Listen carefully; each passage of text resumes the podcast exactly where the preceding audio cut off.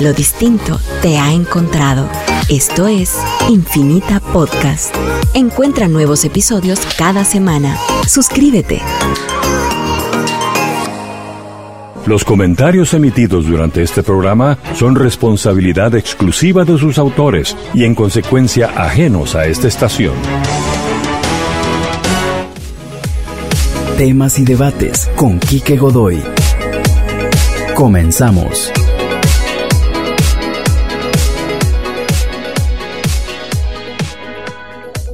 Te damos siempre infinitas gracias, Señor, por cada atardecer, cada oportunidad, cada bendición que recibimos de ti. Ponemos siempre en tus manos nuestras vidas, las de nuestras parejas, las de nuestras hijas e hijos, las de nuestros padres y hermanos y las de nuestras amigas y amigos que nos escuchan. Bendícelos siempre a todos, cúbrelos y llévalos siempre seguros a cualquiera que sea su destino. Te pedimos también que pongas en nuestra boca siempre palabras de salud y no de enfermedad de riqueza y no de pobreza y de bendición y no de maldición. Y que ninguna palabra corrompida salga de nuestra boca, sino la que sea buena para la necesaria edificación a fin de dar gracia a nuestros oyentes. Te pedimos siempre por todas y cada una de las familias guatemaltecas, pero en especial, en particular, te pedimos por aquellas familias que tienen más necesidad, te pedimos por los líderes de los distintos eh, sectores de nuestra sociedad, líderes empresariales, campesinos, de medios de comunicación, de organizaciones sociales y de todas las iglesias.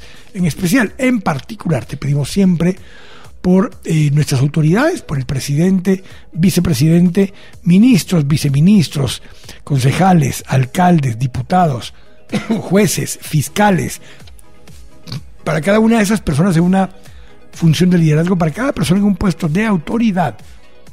Te pedimos siempre una bendición especial, mucha sabiduría, valentía, fortaleza y sobre todas las cosas discernimiento para que puedan tomar las decisiones que deben tomar.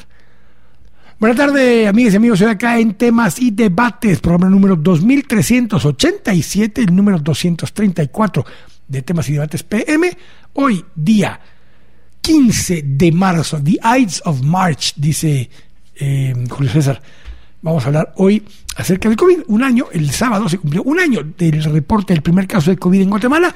Vamos a hablar de los datos del COVID ahora y luego tendremos un programa específico del tema del COVID.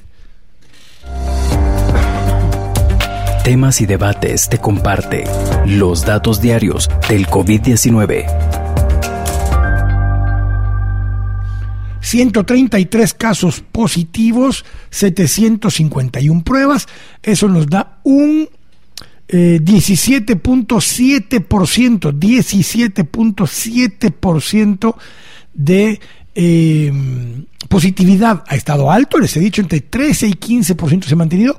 El, el, fin de semana está en 17.7%. Vamos a hablar hoy de esos temas con nuestros invitados. Siete fallecidos registrados en el sistema ayer en el acumulado.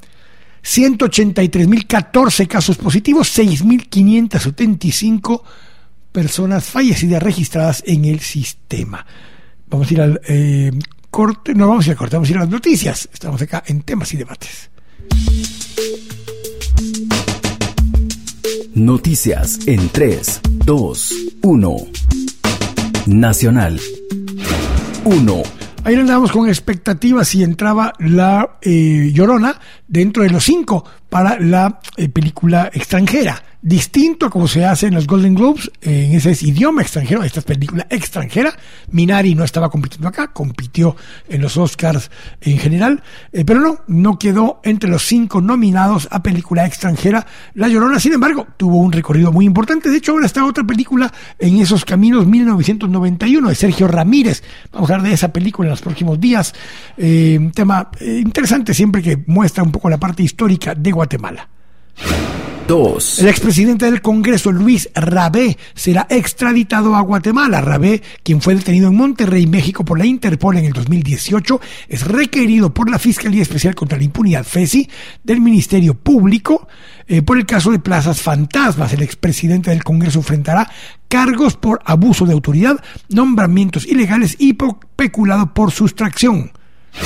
3. Juan Francisco Sandoval, jefe de la FESI, eh, aclaró hoy, a raíz de la circulación de un documento falso, que Alejandro Sinibaldi, ex ministro de Comunicaciones, señalado en varios casos de corrupción, no es un colaborador eficaz.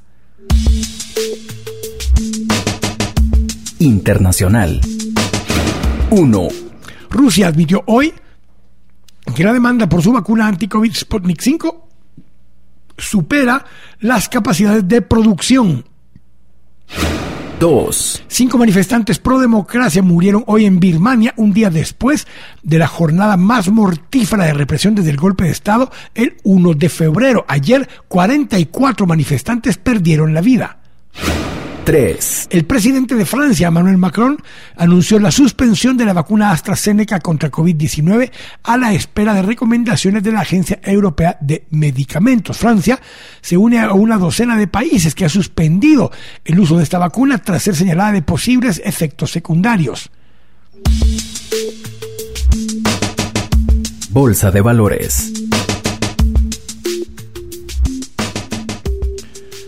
En eh, los mercados los números fueron todos positivos el día de hoy.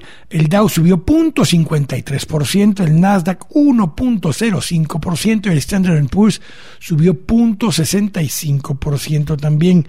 Em, entre las noticias eh, principales, Apple subió 2.45%, son los que más movieron nuevamente hoy el mercado. Facebook subió 1.99%, el petróleo está en 65 dólares. Eh, se ha mantenido en ese rango últimamente. La gasolina sin plomo se ha mantenido arriba de 2.10, ya está en 2.10.3. Y eh, el azúcar está en 16 dólares con 15. Déjeme ver alguna otra de estas. Bueno, sí, por molestar siempre le digo que estamos revisando GameStop. Sigue en 220, aunque hoy bajó 16%.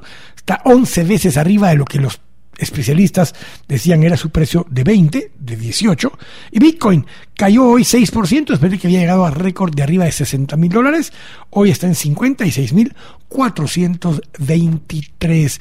Son los números eh, principales hoy en los mercados. Deporte. El Barça gana 4 a 1 al Huesca. Eh, Messi igualó hoy a Xavi como el jugador con más partidos en el Barcelona. Anotó y tuvo asistencia. Además, eh, eh, Messi. los Wolves en el Premier League. Los Wolves perdieron 1-0 contra el Liverpool. Y los resultados del fin de semana. A Chuapa le ganó 2 a 1 a Zacachispas. Municipal 2 a 0 a Cobán en el, el trébol. Los cremas 1 a 0 a Shela, en Shela. Sanarate ganó 3 a 2. La chilqueada les funcionó. Chilquearon ahí los vestidores, chilquearon todo el estadio. No habían ganado en todo el torneo y le quitaron el invicto a Guastatoya, al campeón. Así que 3 a 2 gana Sanarate contra Guastatoya. Maracateco empató 1 a 1 con Iztapa y Antigua y Santa Lucía con Chumalguapa. Los dos van de tumbo tras tumbo, 0 a 0 ese partido. Con eso, Comunicaciones es líder tanto en el torneo eh, clausura como en el, eh, primero en el torneo apertura, como en el, el, acumulado de ambos torneos. Le lleva tres puntos a mm, Municipal y tres puntos a eh, Guastatoya, eso en el torneo apertura. son los datos del deporte del fútbol de Guatemala para el fin de semana. Clima. En este momento estamos en 23 grados centígrados en el valle de la ciudad de Guatemala. Mañana la máxima será de 25, la mínima de 15. Se prevé una tormenta, así como nos pasó el fin de semana. Una tormenta, 40% de posibilidad de lluvia, 69% de humedad relativa. Mañana sale el sol, sí, cada día sale más temprano. Fin de semana hubo cambio de horario en Estados Unidos, pasaron a Daylight Savings Time. Eh, hay dos horas de diferencia ahora con la costa este. Y eso también implica que cada día sale un poco más temprano el sol. Mañana sale a las 6.09 de la mañana. Vamos a ir al corte. Estamos acá en temas y debates en Radio Infinita.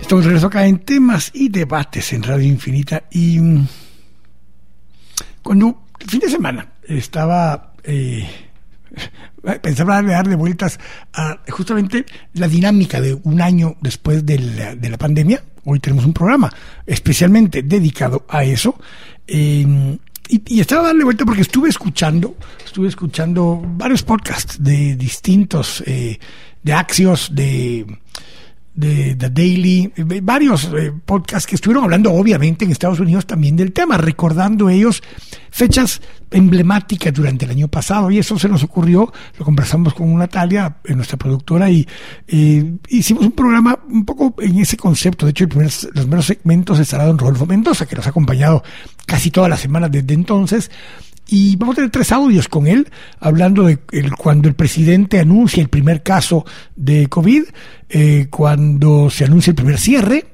y cuando se anuncia la primera vacuna. Porque son tres de las fechas como emblemáticas, hitos, durante estos últimos 12 meses. Y durante el programa vamos a conversar con hay distintos actores, con Moti Rodas de la Asociación Guatemalteca de Líneas Aéreas y Vinicio Zamora de National Travel de Antigua. Vamos a conversar con eh, Maritza Ochoa, eh, que es psicóloga especializada en recursos humanos, eh, Jacobo Peters de Inteligencia de Mercados de Export y Jorge Benavides, investigador, investigador de Fundesa, que nos ha acompañado varias veces, para hablar de temas de hábitos, de cómo regresar al empleo, de incluso los temas que tienen que ver con el reclutamiento que se está dando ahora, quiénes perdieron empleo, dónde se van a recuperar más esos empleos, quiénes perdieron empleo empleos que no se van a recuperar, cómo creció la informalidad. De todo eso vamos a hablar un poco en ese segmento. Luego hablaremos con eh, Cristabel Ramírez, y eh, ya nos acompañó varias veces durante la pandemia, y con Ale Colón, antropóloga y amiga de la casa, y además que así le voy a preguntar algo del libro que escribió, que por cierto tenía que haber hecho yo ya un comentario, me va a reclamar Quique Naveda que no le cumplí, pero ya, ya lo trataré de... Me va a reclamar más Quique Naveda que Daniel Herring cuando vea a nuestros invitados de mañana, pero bueno. Eh, Cristabel es psicóloga y Ale es antropóloga y vamos a hablar con ellos acerca de las nuevas formas de, las relaciones entre personas, en todos los ambientes, en todos los ámbitos. Entonces vamos a hablar un poco de cada cosa y eso fue un poco la idea. La semana pasada lo hablábamos con Natalia. Eh, pasó un año, pero en muchas cosas hubo cosas que cambiaron para siempre, no para mientras. Hubo cosas que no han cambiado, o no nos hemos dado cuenta que están cambiando y van a cambiar para siempre. Entonces, eh, estas cosas, la, última pandemia, la pandemia anterior fue hace 100 años y hubo efectos que tuvo esa pandemia que duraron décadas y al día de hoy se mantienen. Cambios de hábitos, cambios de costumbres, eh, de temas de higiene eh, y cosas de ese tipo que suceden en el tiempo y uno después no sabe por qué pasó.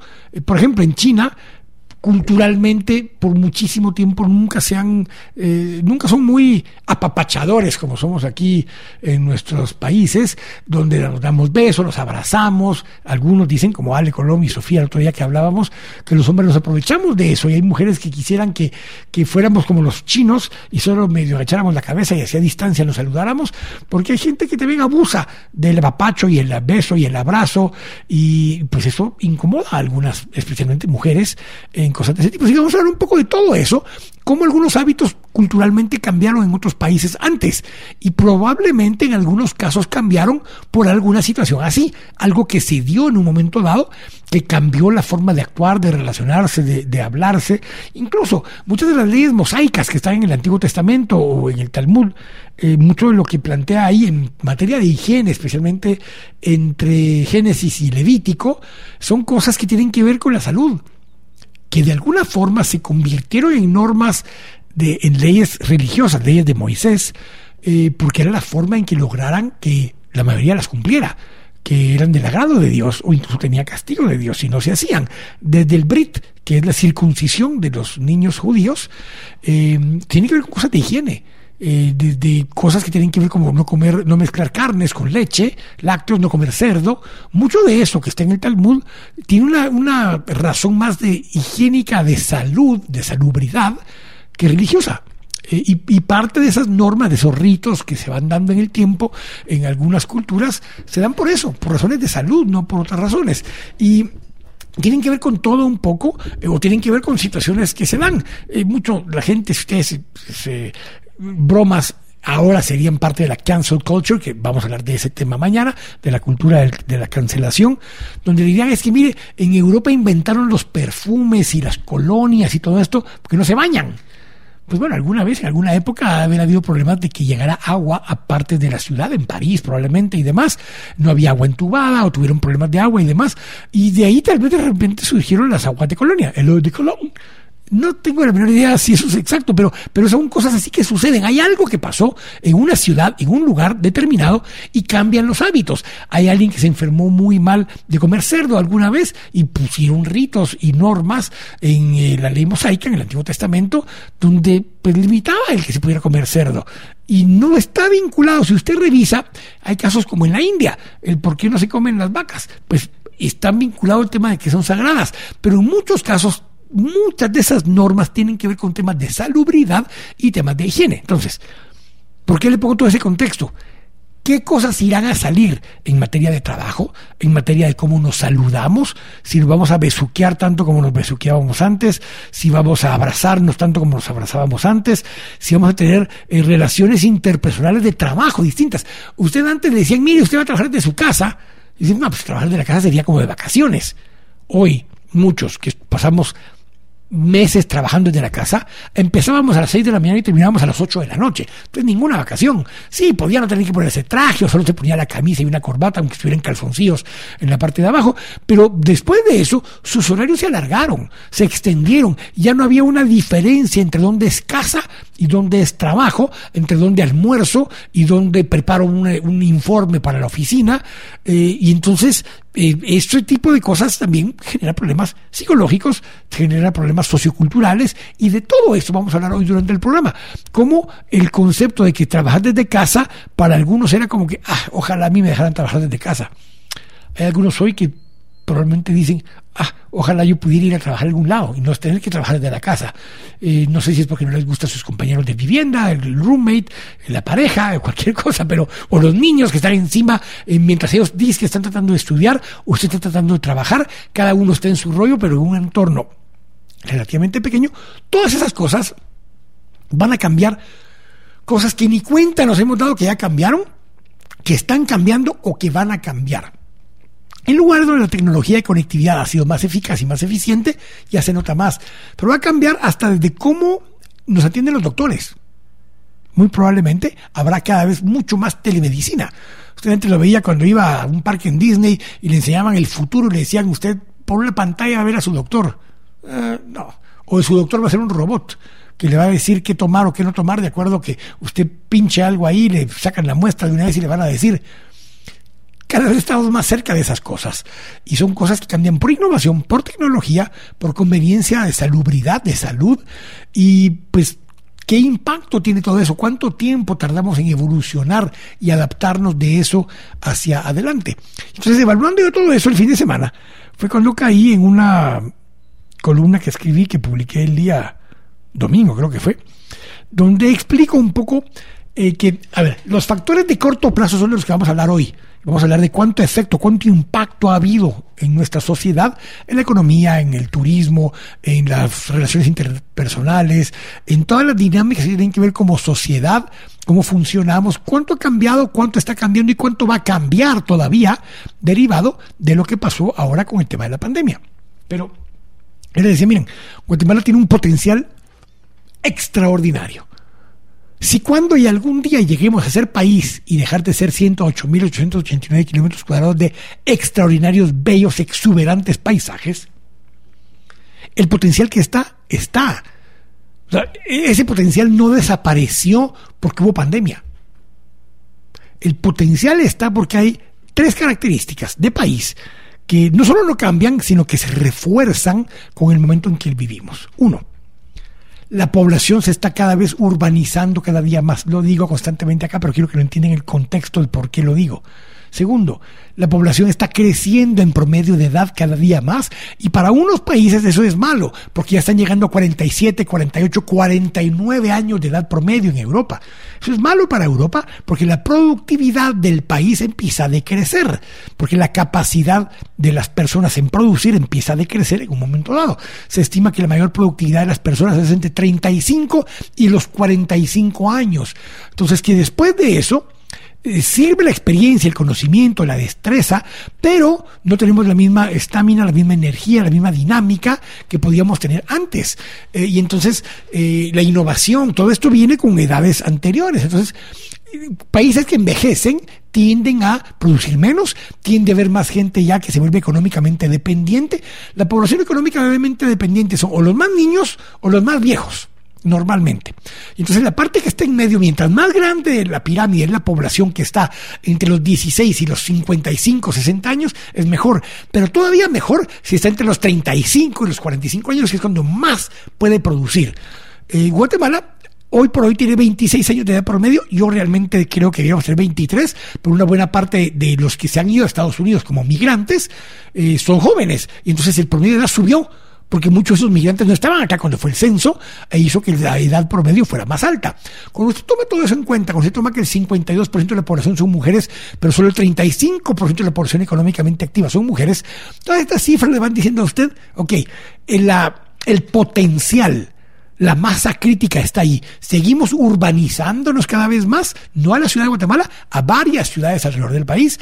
Seguimos creciendo en promedio de edad y sigue creciendo la productividad simplemente derivada de esas dos condiciones. Si hacemos nada, así nada me refiero a que lo que hemos hecho los últimos 20 años, en vez de crecer a promedio de 3,5%, los próximos 20 años creceremos a promedio de 4,5 a 5,5%. Si hacemos algo, que es planificar, invertir en instituciones eh, de primer nivel para atender a la población vulnerable, si invertimos en infraestructura para la eh, producción, para la movilidad digital, eh, vial, marítima, aérea, si invertimos en la población más pobre en nutrición, en agua potable y en salud y educación, si hacemos eso, el promedio de crecimiento de los siguientes 20 años, va a haber un periodo ahí como de 10 años, que creceremos como al 7, 7,5% y el promedio será entre seis y medio y siete y medio. Ahora, ¿Vamos a crecer mucho más que lo que hicimos antes? Sí. ¿Por qué? Por la productividad que va a crecer, porque dos elementos. La tierra urbanizada, y la población productiva van a subir ambos.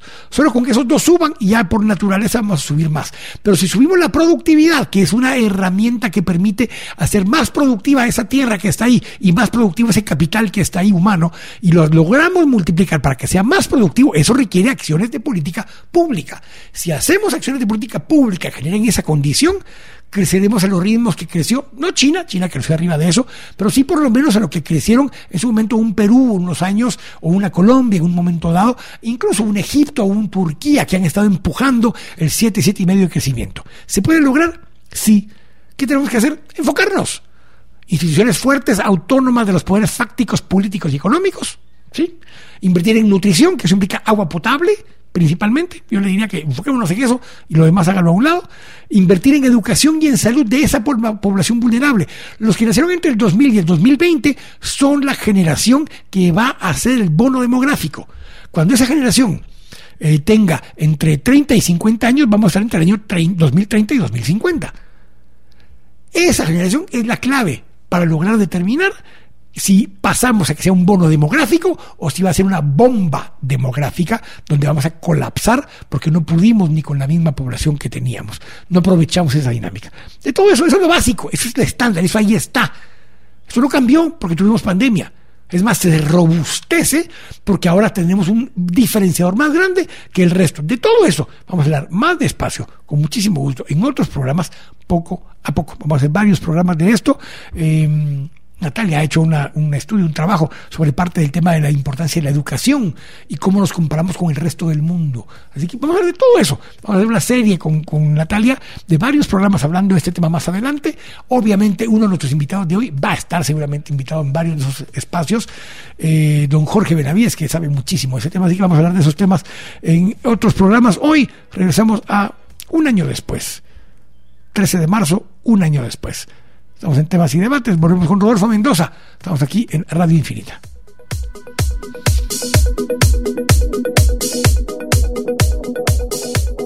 Estamos de acá en temas y debates en Radio Infinita. Como les decía, hoy vamos a conversar en esta primera espacio con don Rodolfo Mendoza. Eh, porque, pero vamos a escuchar tres audios distintos. Eh, ya me dirá don Kevin cuando estemos listos con el audio y con don Rodolfo ya en línea. Que no dice. Que no dice don, don, don Kevin. Eh, no ha entrado un don Rodolfo. Bueno, entonces les termino de, explicar un poco la dinámica que vamos a tener hoy. En lo que cuando ya me haga señales ahí, don Kevin, es que ya entró don Rodolfo Mendoza. Tenemos ya el primer audio del que vamos a conversar con, con Rodolfo. Vamos a conversar tres audios con él. Cuando ya esté listo, don Rodolfo me avisa, don Kevin, para hablar con él. Y, pero la lógica es esta. Vamos a hablar primero de estos tres audios y de esos tres momentos, esos tres hitos y, y las implicaciones que tuvo. Es del tema que hemos venido hablando con Rodolfo todo el tiempo. Entonces, vamos a hacer un pequeño resumen de esos tres audios y las implicaciones y recuérdese usted dónde estaba cuando sucedieron esos tres momentos, porque son, eh, digamos, eh, son trascendentales en el transcurso de las últimas 52 semanas. Por cierto, quedan, van 52 semanas de la, del primer caso de COVID, pero ya solo quedan 40 para Nochebuena. Mire, ya, pasamos la mitad del periodo. Así que, bueno, la mitad del periodo de hace un año. pero eh, vamos a hablar de eso con Rodolfo.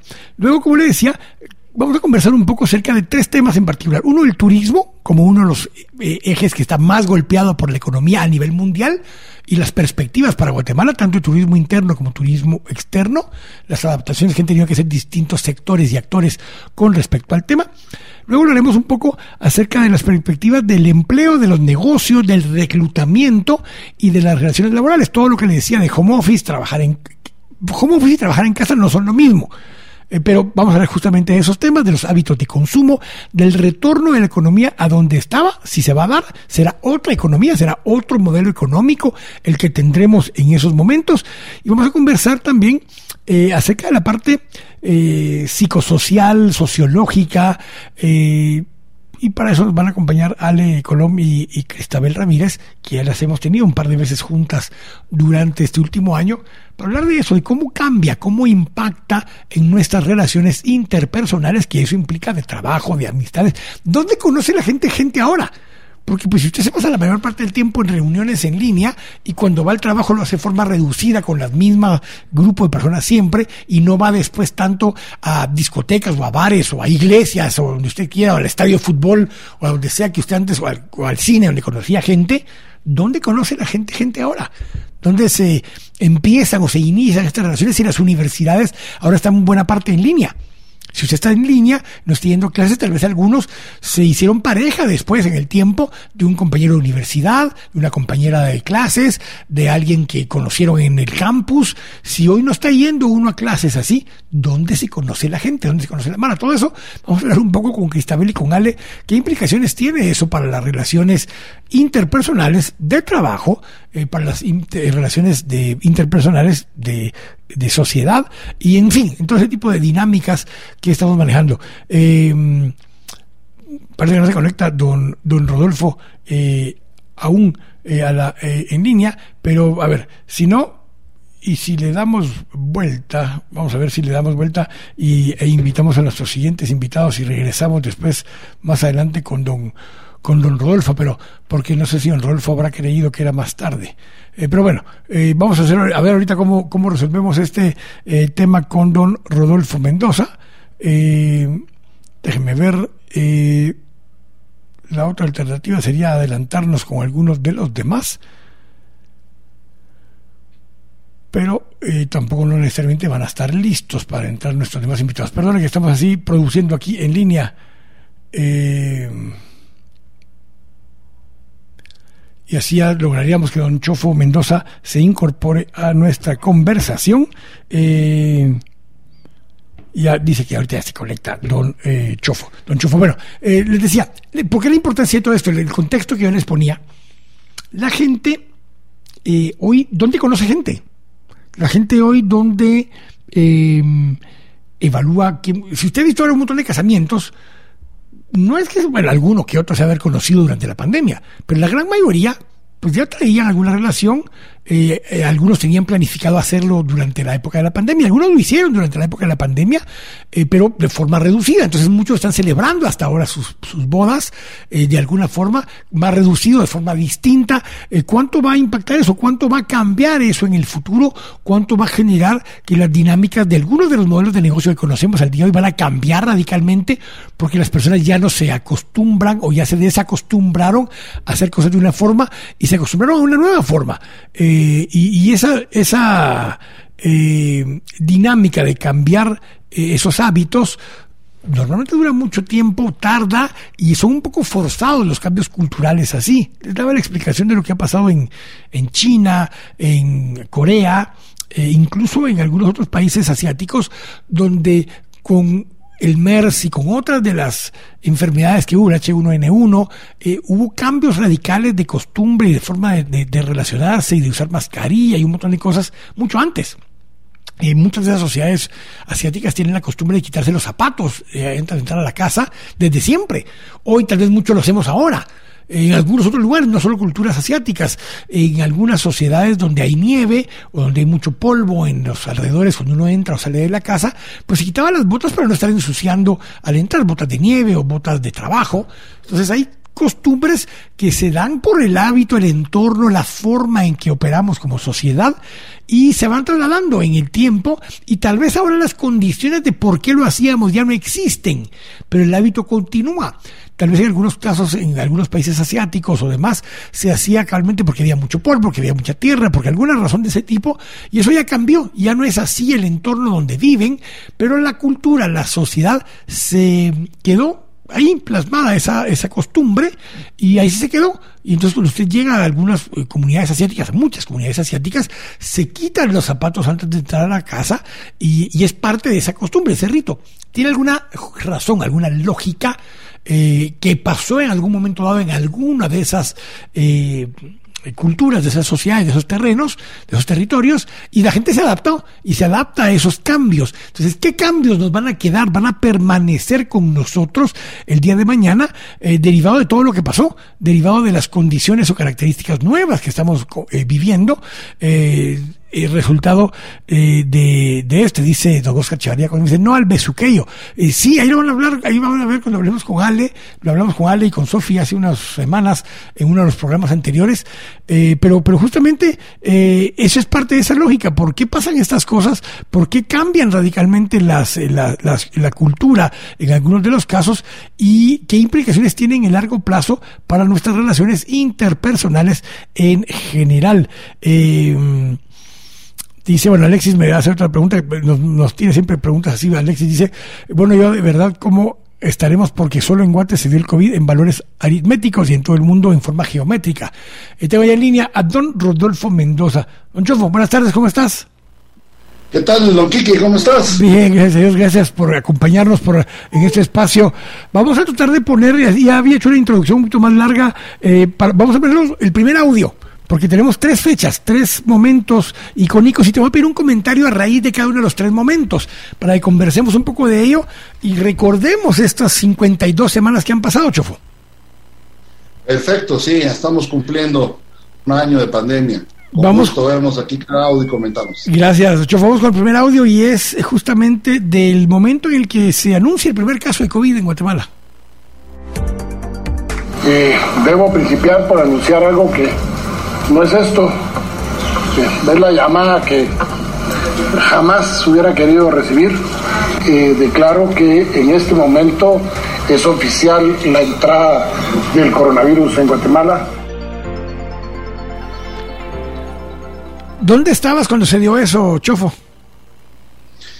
Eh, en la oficina, estaba en la oficina, eh, todavía lo recuerdo bien, eh, cuando llegó esta noticia, eh, estábamos todavía con mucha incertidumbre qué significaba esto, y en aquel tiempo que creíamos que la entrada del primer caso significaba que ese virus iba a estar en todo el ambiente, ¿no? Y creo que ante tanto desconocimiento el miedo creció grandemente. Pero lo recuerdo muy bien, eh, tuvimos que tomar ahí algunas decisiones en ese momento eh, de lo que íbamos a hacer en los próximos días eh, para monitorear, para darle seguimiento y, y, y qué caminos tomar eh, en, en términos de la oficina. Varias cosas recuerdo ese primer caso y lo digo como aprendizajes. Se dijo hasta el nombre y apellido y casi que la, la dirección donde, donde vivía esa persona. Sí. Eh, Y, y, y eso creo que, pues, ese es de los varios errores que se cometieron al inicio, por supuesto. eh, y empezó a haber ese, ese temor y ese rechazo social también hacia las personas. Eh, todavía recuerdo que, todavía como los- al caso 30 o 40, todavía conocimos un listado de nombres completos de personas que estaban dando positivo, ¿no? La gente estaba muy pendiente de cada una de las noticias. En retrospectiva, aquí que viéndolo ahora, te das cuenta de que estamos teniendo 600, 700 casos diarios y en aquel tiempo nos asustábamos más por uno o por dos. y creo que hemos, hemos aprendido mucho en lo que es un año de pandemia. Ahora, vamos a hacer el segundo audio, lo voy a mezclar el segundo audio con esto que estábamos hablando ahora, porque la, la sensación de que lo que iba a venir era de incertidumbre, porque aquí en Guatemala hablamos de un caso, en las primeras semanas fueron uno o dos diarios y empezó a subir poco a poco, pero ya en ese momento se escuchaba de números fuertes que todavía no era el pico en Italia y en España en particular. Vamos a escuchar el primer, el, segundo audio, pero tiene que ver con esto, porque nosotros en casi todo Chofo siempre vamos como que eh, dos temporadas atrás de lo que pasa en el mundo, en la urbanización, en el, el bono demográfico, en los casos de COVID, en todo vamos como que dos temporadas atrás y estamos viendo lo que va a pasar en el futuro en esos otros lugares. Vamos a ver el primer encierro porque ya Europa estaba encerrada, ya tenían días de estar encerrados y de pronto oímos este segundo audio. Por lo tanto, en base a esa potestad que nos dan el estado de calamidad, he tomado la decisión de las siguientes acciones. Primero, a partir de mañana, 15 de marzo, todos los eventos deportivos deberán realizarse a puerta cerrada o ser cancelados. A partir del próximo lunes se suspenden las clases en todos los niveles de la educación pública y privada por los próximos 21 días.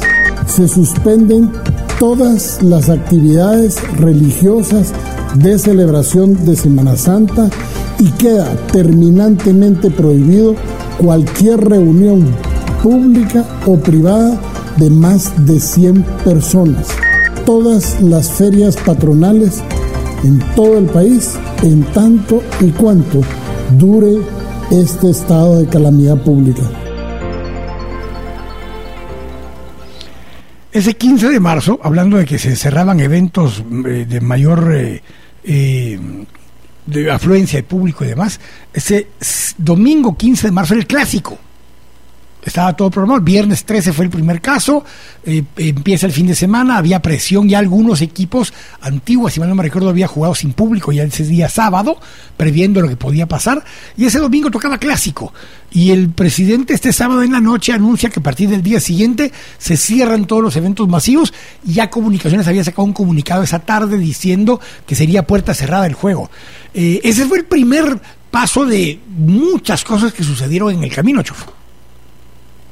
Sí, yo recuerdo bastante bien el sábado en la noche. Por cierto, ganaron los cremas ese clásico, era solo para dejarlo a la acotación ahí, ¿verdad?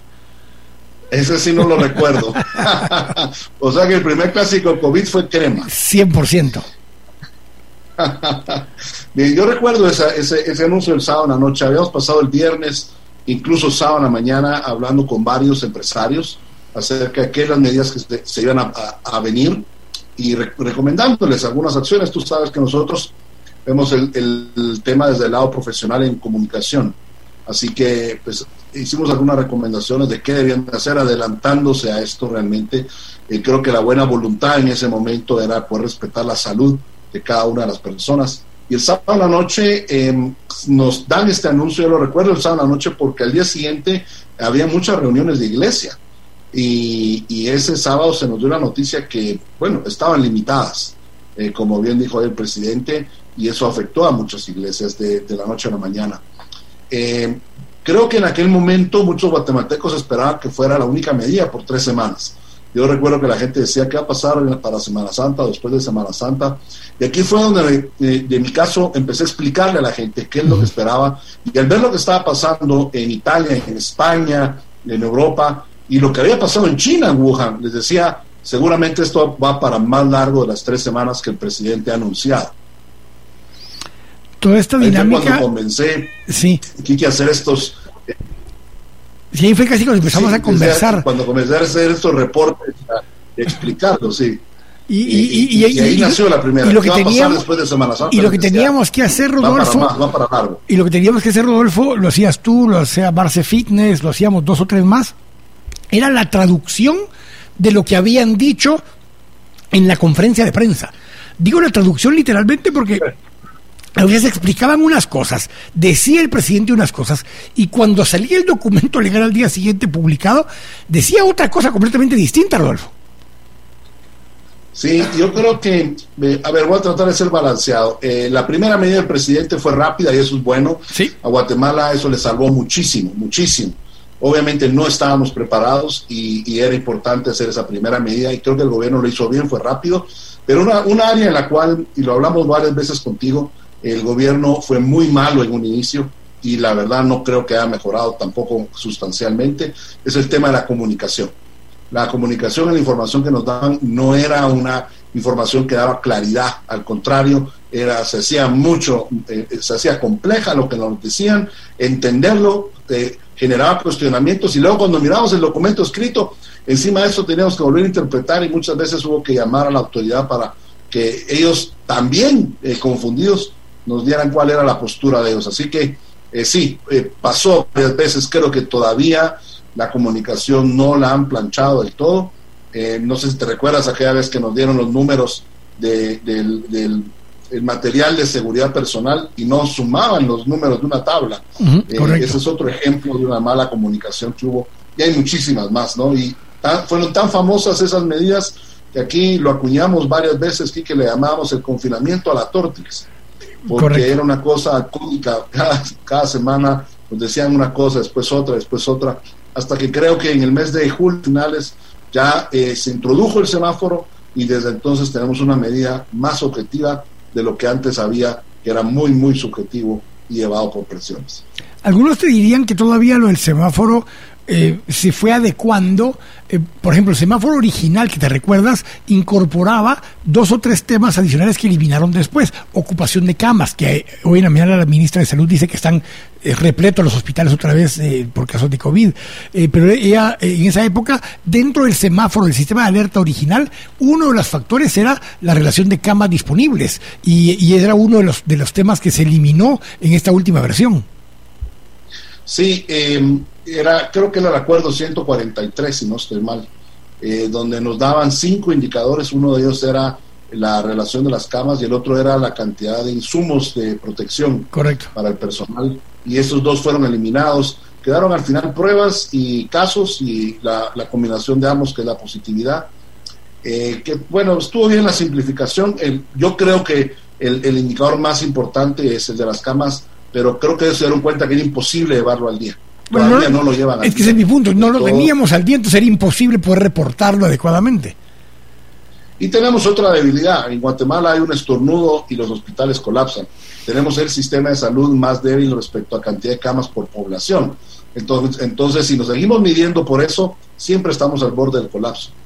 Ahora, justamente en base a esas eh, cifras y demás que fuimos analizando contigo en el camino, fuimos encontrando temas que que a la gente le llamaba la atención y le interesaba poder entender. Y uno de esos fue el tema de la positividad. Cabalmente yo lo menciono casi todos los días cuando hago el informe, a lo que le pongo énfasis es a la positividad de ese día. Aunque nos hemos mantenido entre 13 y 15%, 17% fue hoy en las últimas semanas, y habíamos estado en 10 o abajito de 10. En Nueva York se asustan cuando sube de 1 o 2%. Eh, aquí nos mantuvimos entre 27 y 30% mucho tiempo, Chofo. 40 incluso en el peor de los momentos, superábamos el 40% que era realmente muy malo. Eh, sí, estamos creo que entre 12% del promedio de los últimos 7 días, 12-13%, eh, lo cual es eh, de las mejores posiciones que hemos tenido, con la sola excepción de la semana que mencionas que bajamos de 10 por unos días en el promedio móvil. y lo que sucede es que cuando aumentan los casos, aumentan las pruebas. Y eso se debe a que tenemos un sistema o una estrategia de, tamizaje que depende de que la gente se acerque eh, eh, con el riesgo de un caso o sospechando que tiene COVID para que, las, que se hagan pruebas. Eso es porque dependemos mucho del sistema privado y porque en el sistema público se le hacen únicamente pruebas a aquellos que tienen síntomas. Entonces, eh, así va a pasar. En la medida que suban los casos, subirán las pruebas. Cuando bajen los casos, bajarán las pruebas. Pero tal vez el resumen de todo esto es que Estamos tal vez en la época con una mejor lectura de la pandemia si la positividad la usamos como el indicador principal para ella. Ahora, eh, lo cual creo que es bueno. Antes de que pasemos al último, al último audio, ¿Qué hubiera pasado si no nos hubieran encerrado en el momento que nos encerraron, sino que nos encierran más tarde? ¿O si qué sentido tuvieron, ya viéndolo ahora un año después, los encierros de viernes a domingo? A ver, yo creo que estuvo bien la decisión del gobierno en un inicio. El temor era tan grande que se necesitaban tomar algunas medidas eh, para prevenir y no estábamos listos definitivamente. Si Europa esto los, tomó de prevenidos y, colapsó el sistema de salud, ya me imagino que hubiera pasado aquí con tanta ignorancia y hubiese venido el virus de una manera muy libre. Así que creo que esa es una de las buenas decisiones. Eh, esto es una paradoja, por, supuesto, que, que porque eh, la idea principal del confinamiento en un inicio que, que hizo el gobierno era ganar tiempo para prepararnos. Y lamentablemente el gobierno no hizo mucho en prepararnos en esos días. Tenían muy pocas pruebas, eh, muy pocas eh, nuevas camas de hospital, no los contratos de los médicos no estaban listos, no había insumos, etcétera. Entonces creo que ese confinamiento fue muy bueno en parar ese primer golpe, que no lo recibimos como lo recibió Europa, eh, o como incluso Estados Unidos, pero no fue aprovechado eh, en toda su capacidad por el gobierno por su ineficiencia. Luego de eso se empezó a alargar y alargar y alargar eh, el confinamiento hasta llegar a 19 semanas en total. En ese momento fue el confinamiento más largo que había en el mundo.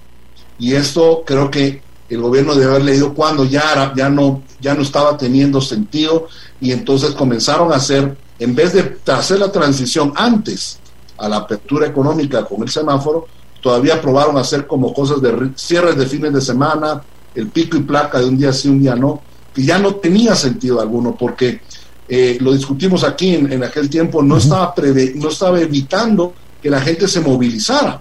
En vez de que la gente se moviera en su carro, simplemente se subía en el carro de alguien más. Entonces, el tráfico sí se redujo a la mitad, pero la cantidad de gente no. Entonces, no tuvo un impacto en, lo que es realmente detener el virus. Y creo que el presidente, después de tantas pruebas, eh, llegó a comprender que la mejor medida es el cuidado personal. Los países que han dejado que sus ciudadanos aprendan el cuidado personal, el distanciamiento, el uso de mascarilla y la higiene, son los países que mejor les ha ido prevenir, previendo eh, o evitando el contagio. Y creo que Guatemala, los guatemaltecos lo aprendieron bien gracias a Dios. No sé si es el temor de que no hay hospitales públicos a los cuales acudir, no sé si es eh, eh, eh qué otra razón habrá, la ruralidad, lo hemos hablado aquí varias veces, pero el guatemalteco lo ha aprendido bastante bien. Tuvimos la segunda ola más pequeña de toda la región y eso es bastante positivo.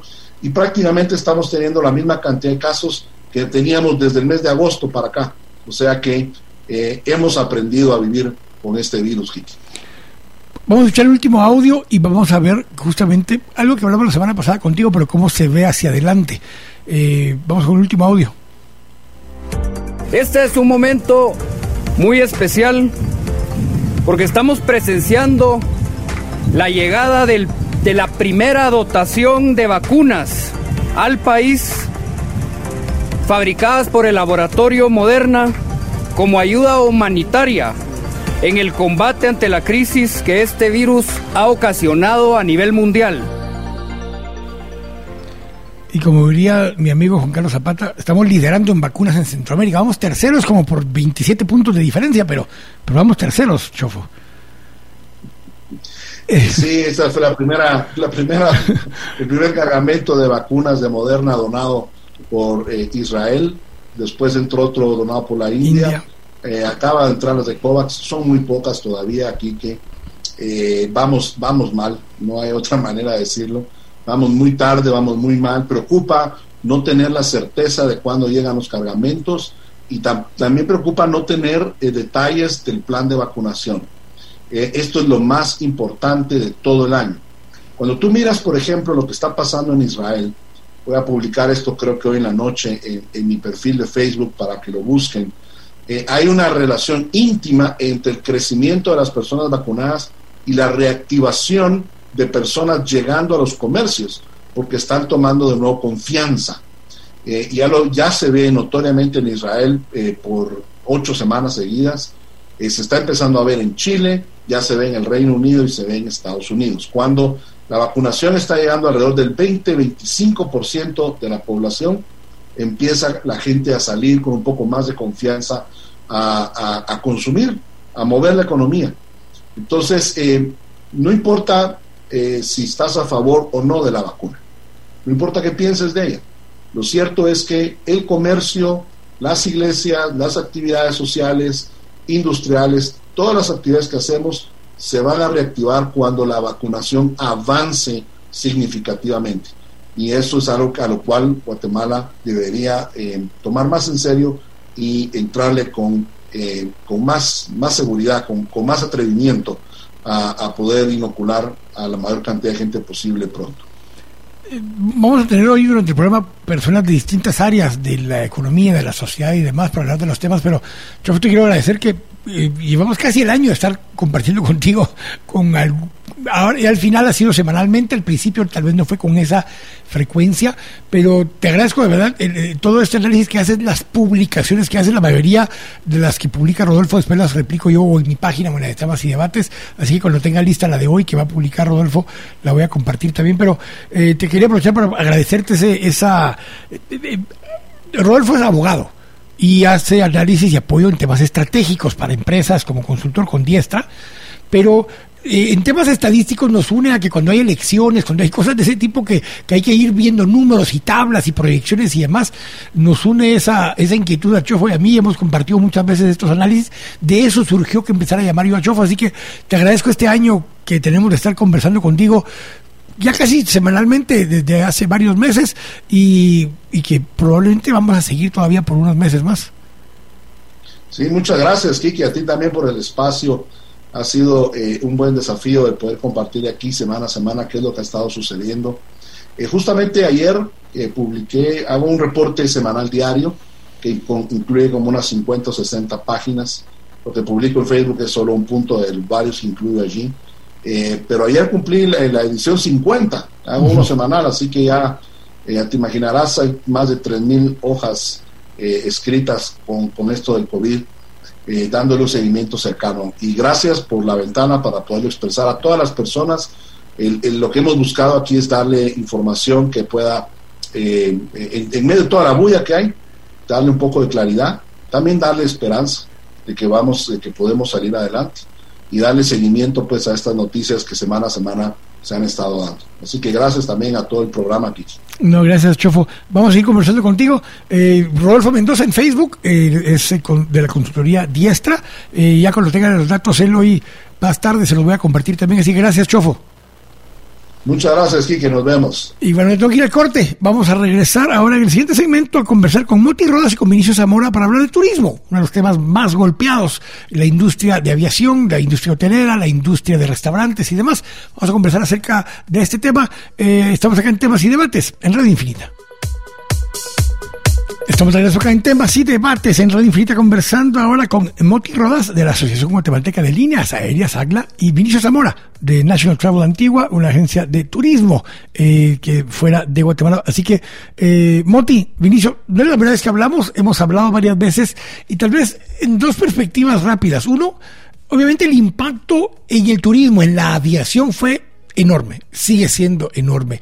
Pero ya con las vacunas en proceso, varios países con mucho más avanzados en esto, ven eh, empiezo contigo, Moti, ven el tema eh, empezando a acelerar el tema de viajes, el tema de los aviones, empezando la gente a viajar. ¿Y por qué tipo de razones viaja? Normalmente viaja por turismo, viaja por trabajo o viaja por temas de, de qué sé yo, eh, de visitar parientes o cosas por el estilo.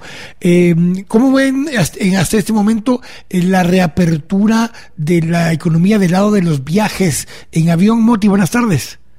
Muy buenas tardes, Quique, y gracias por la oportunidad. Pues en efecto, em, el tema de la vacunación es algo muy importante y eh, nuestro país pues está un poquito rezagado en ese sentido y esperamos en Dios que realmente se haga lo que se tiene que hacer en Guatemala para que se vaya vacunando, que es importantísimo. En relación a su pregunta, Quique, eh, sí, hemos visto que los pasajeros que están viajando son los que viajan para visita de familia o por algún tema médico. Eh, los, corporativos realmente no han iniciado a viajar como esperábamos y los turistas también son bastante pocos. No es mucho turismo el que estamos recibiendo a través de la vía aérea. Voy a ir justamente con, con Vinicio porque eh, si no está viniendo mucha gente de, del exterior a nuestras ciudades, eh, y se está moviendo la gente de aquí dentro. ¿Cómo ves el, tema del turismo en general ahorita a nivel mundial? Vinicio, buenas tardes. Hola, Quique, buenas tardes. Moti, buenas tardes. Buenas tardes. Eh, espero estén bien. Ah, pues la verdad, Quique, es que conforme han ido pasando las semanas, ah, hemos visto un, nosotros un crecimiento eh, paulatino, pues es, es, muy lento, pero obviamente detrás de todo esto viene, viene toda la situación de, que nosotros no hemos dejado de publicar, eh, eh, interactuar con la gente, de generar anuncios. Y obviamente nosotros estamos vendiendo las opciones de destinos en donde están manejando muy bien el tema de la seguridad. Nosotros, por nuestro lado, en cuanto a la venta, es puramente turismo. La gente eh, que está saliendo, ahorita tuvimos un mes, eh, gracias a Dios, eh, bastante bueno, obviamente no como los meses anteriores, una, una meses antes de Semana Santa de venta, pero sí, la verdad es que superamos las, expectativas y estamos superando los números. Eh, tomando en cuenta que es el segundo, pero tomando en cuenta, digamos, gente que viene a Guatemala o gente que está saliendo de Guatemala. Gente que está saliendo. Lo que pasa aquí que es que nosotros, si ustedes operan, nuestra empresa es puramente emisores de Guatemala para afuera. Pero te voy a te, voy a decir algo. Nosotros nuestra oficina central está en la antigua, pues tenemos eh, en Guatemala y tenemos acabamos de aperturar en Shela. Pero yo yo vivo de la antigua, eso es de la antigua, y te digo, es increíble la cantidad de extranjeros que, se ven ahora, a diferencia de hace cinco semanas. O sea, sí ya ves nuevamente grupos de extranjeros, eh, familias, eh, jóvenes, no te sé decir de dónde, yo pienso de posiblemente, obviamente de Estados Unidos. Y, y, Vinicio, tomando en cuenta, y tomando en cuenta que por segundo año consecutivo no habrá eh, procesiones en esta época, que es el 80% del turismo de Antigua está vinculado al tema de las procesiones y de Semana Santa. Correcto, correcto. Definitivamente que no es la Antigua ahora se está viendo como una fecha eh, normal eh, después de que en estas fechas la Semana Santa levantaba, pero increíble. hay tráfico, hay turismo, la gente de la municipalidad está generando eh, varias eh, acciones para llamar al turismo, obviamente turismo local, pero jamás va a ser como lo que era Semana Santa, ¿verdad? Ahora, por esto creo yo también, eh, nosotros hemos visto también una diferencia de mucha gente de todo este turismo religioso que había, pues ahorita están tomando opciones de salir y de viajar fuera de Guatemala. Hay que tomar en cuenta también que hay líneas aéreas, se está manejando mucho ahorita eh, tema de low cost, incluso las líneas aéreas eh, convencionales. Eh, American Airlines, te digo, United, están manejando ahorita tarifas que están relativamente económicas, con muchas condiciones, pero, pero, pero económicas para viajar. Entonces la gente está aprovechando para, para hacer sus viajes. No es lo mismo que antes, pero sí hemos tenido nosotros un crecimiento poquito a poco, crecimiento de hormiga, pero ahí vamos. Eso es, para mí, es, eso es un gran logro. Y, pero justamente basado en eso, eh, Moti, el, eh, si mal no me recuerdo, que fue United, pero no me recuerdo, eh, acaba de confirmar la compra de, de las unidades eh, eh, de 737, que incluso habían tenido aquel dilema y estaban en eso, pero hay muchas nuevas órdenes de, de, aviones ahora, en, en, enero, en febrero, y, y, aunque se habían estado cancelando algunas, creo que creo que hay una dinámica donde, ok, ya topamos piso y ya se va a empezar a reestructurar. Tú decías hace un momento, Moti, tal vez las, los viajes de, trabajo o las convenciones que se iban había centros de convenciones aquí, se hablaba mucho, eh, Alison hablaba mucho del centro de convenciones de Guatemala. Ese tipo de viajes probablemente no es lo que más rápido vaya a regresar. Se hace mucho trabajo ahora en Zoom, en línea, en otro tipo de formas, Moti. Entonces, eh, el, profesores médicas, por estudios, por ir a visitar familiares, pero lo decía ahora Vinicio, el, el viaje de turismo, el ir a pasear, el cambiar de aires, eh, con costos relativamente bajos que están ahorita, o gente incluso que ya tenía pagados pasajes desde el año pasado, Moti. Correcto, sí, la gente que ya tenía eh, sus vuelos pagados, pues definitivamente los está usando y esa es la gente que pues está viajando en las aeronaves, aparte de lo que mencionabas tú hace un momentito, Quique, pero eh, realmente la, eso no significa que la industria aérea se esté recuperando. Por supuesto, la industria aérea tiene expectativas y por eso es que empieza a, a hacer inversiones pero no significa que eso sea su recuperación. Se está, digámoslo así, em, eh, se está haciendo todo lo posible, lo que está en, en, la empresa, el poder ver cómo sale adelante. Pero, pero, revisemos un tema que estaba diciendo Vinicio. Está cambiando, o sea, los low cost que venían haciendo una batalla, digamos, los Southwest, los Volaris, los, los eh, eh, eh muchos eh, Ryanair en, Europa, muchos de esas aerolíneas eran como que el outcast, eran así como que lo extraño y estaban compitiendo contra el servicio completo. Ya de por sí muchas aerolíneas formales estaban dejando de ser 100% servicio completo, ya te empezaban a cobrar algunas cosas adicionales y demás. Vas a ver un cambio radical de cómo opera la industria de, aerolíneas. Sí, definitivamente creo que sí va, a ser ese cambio, es necesario.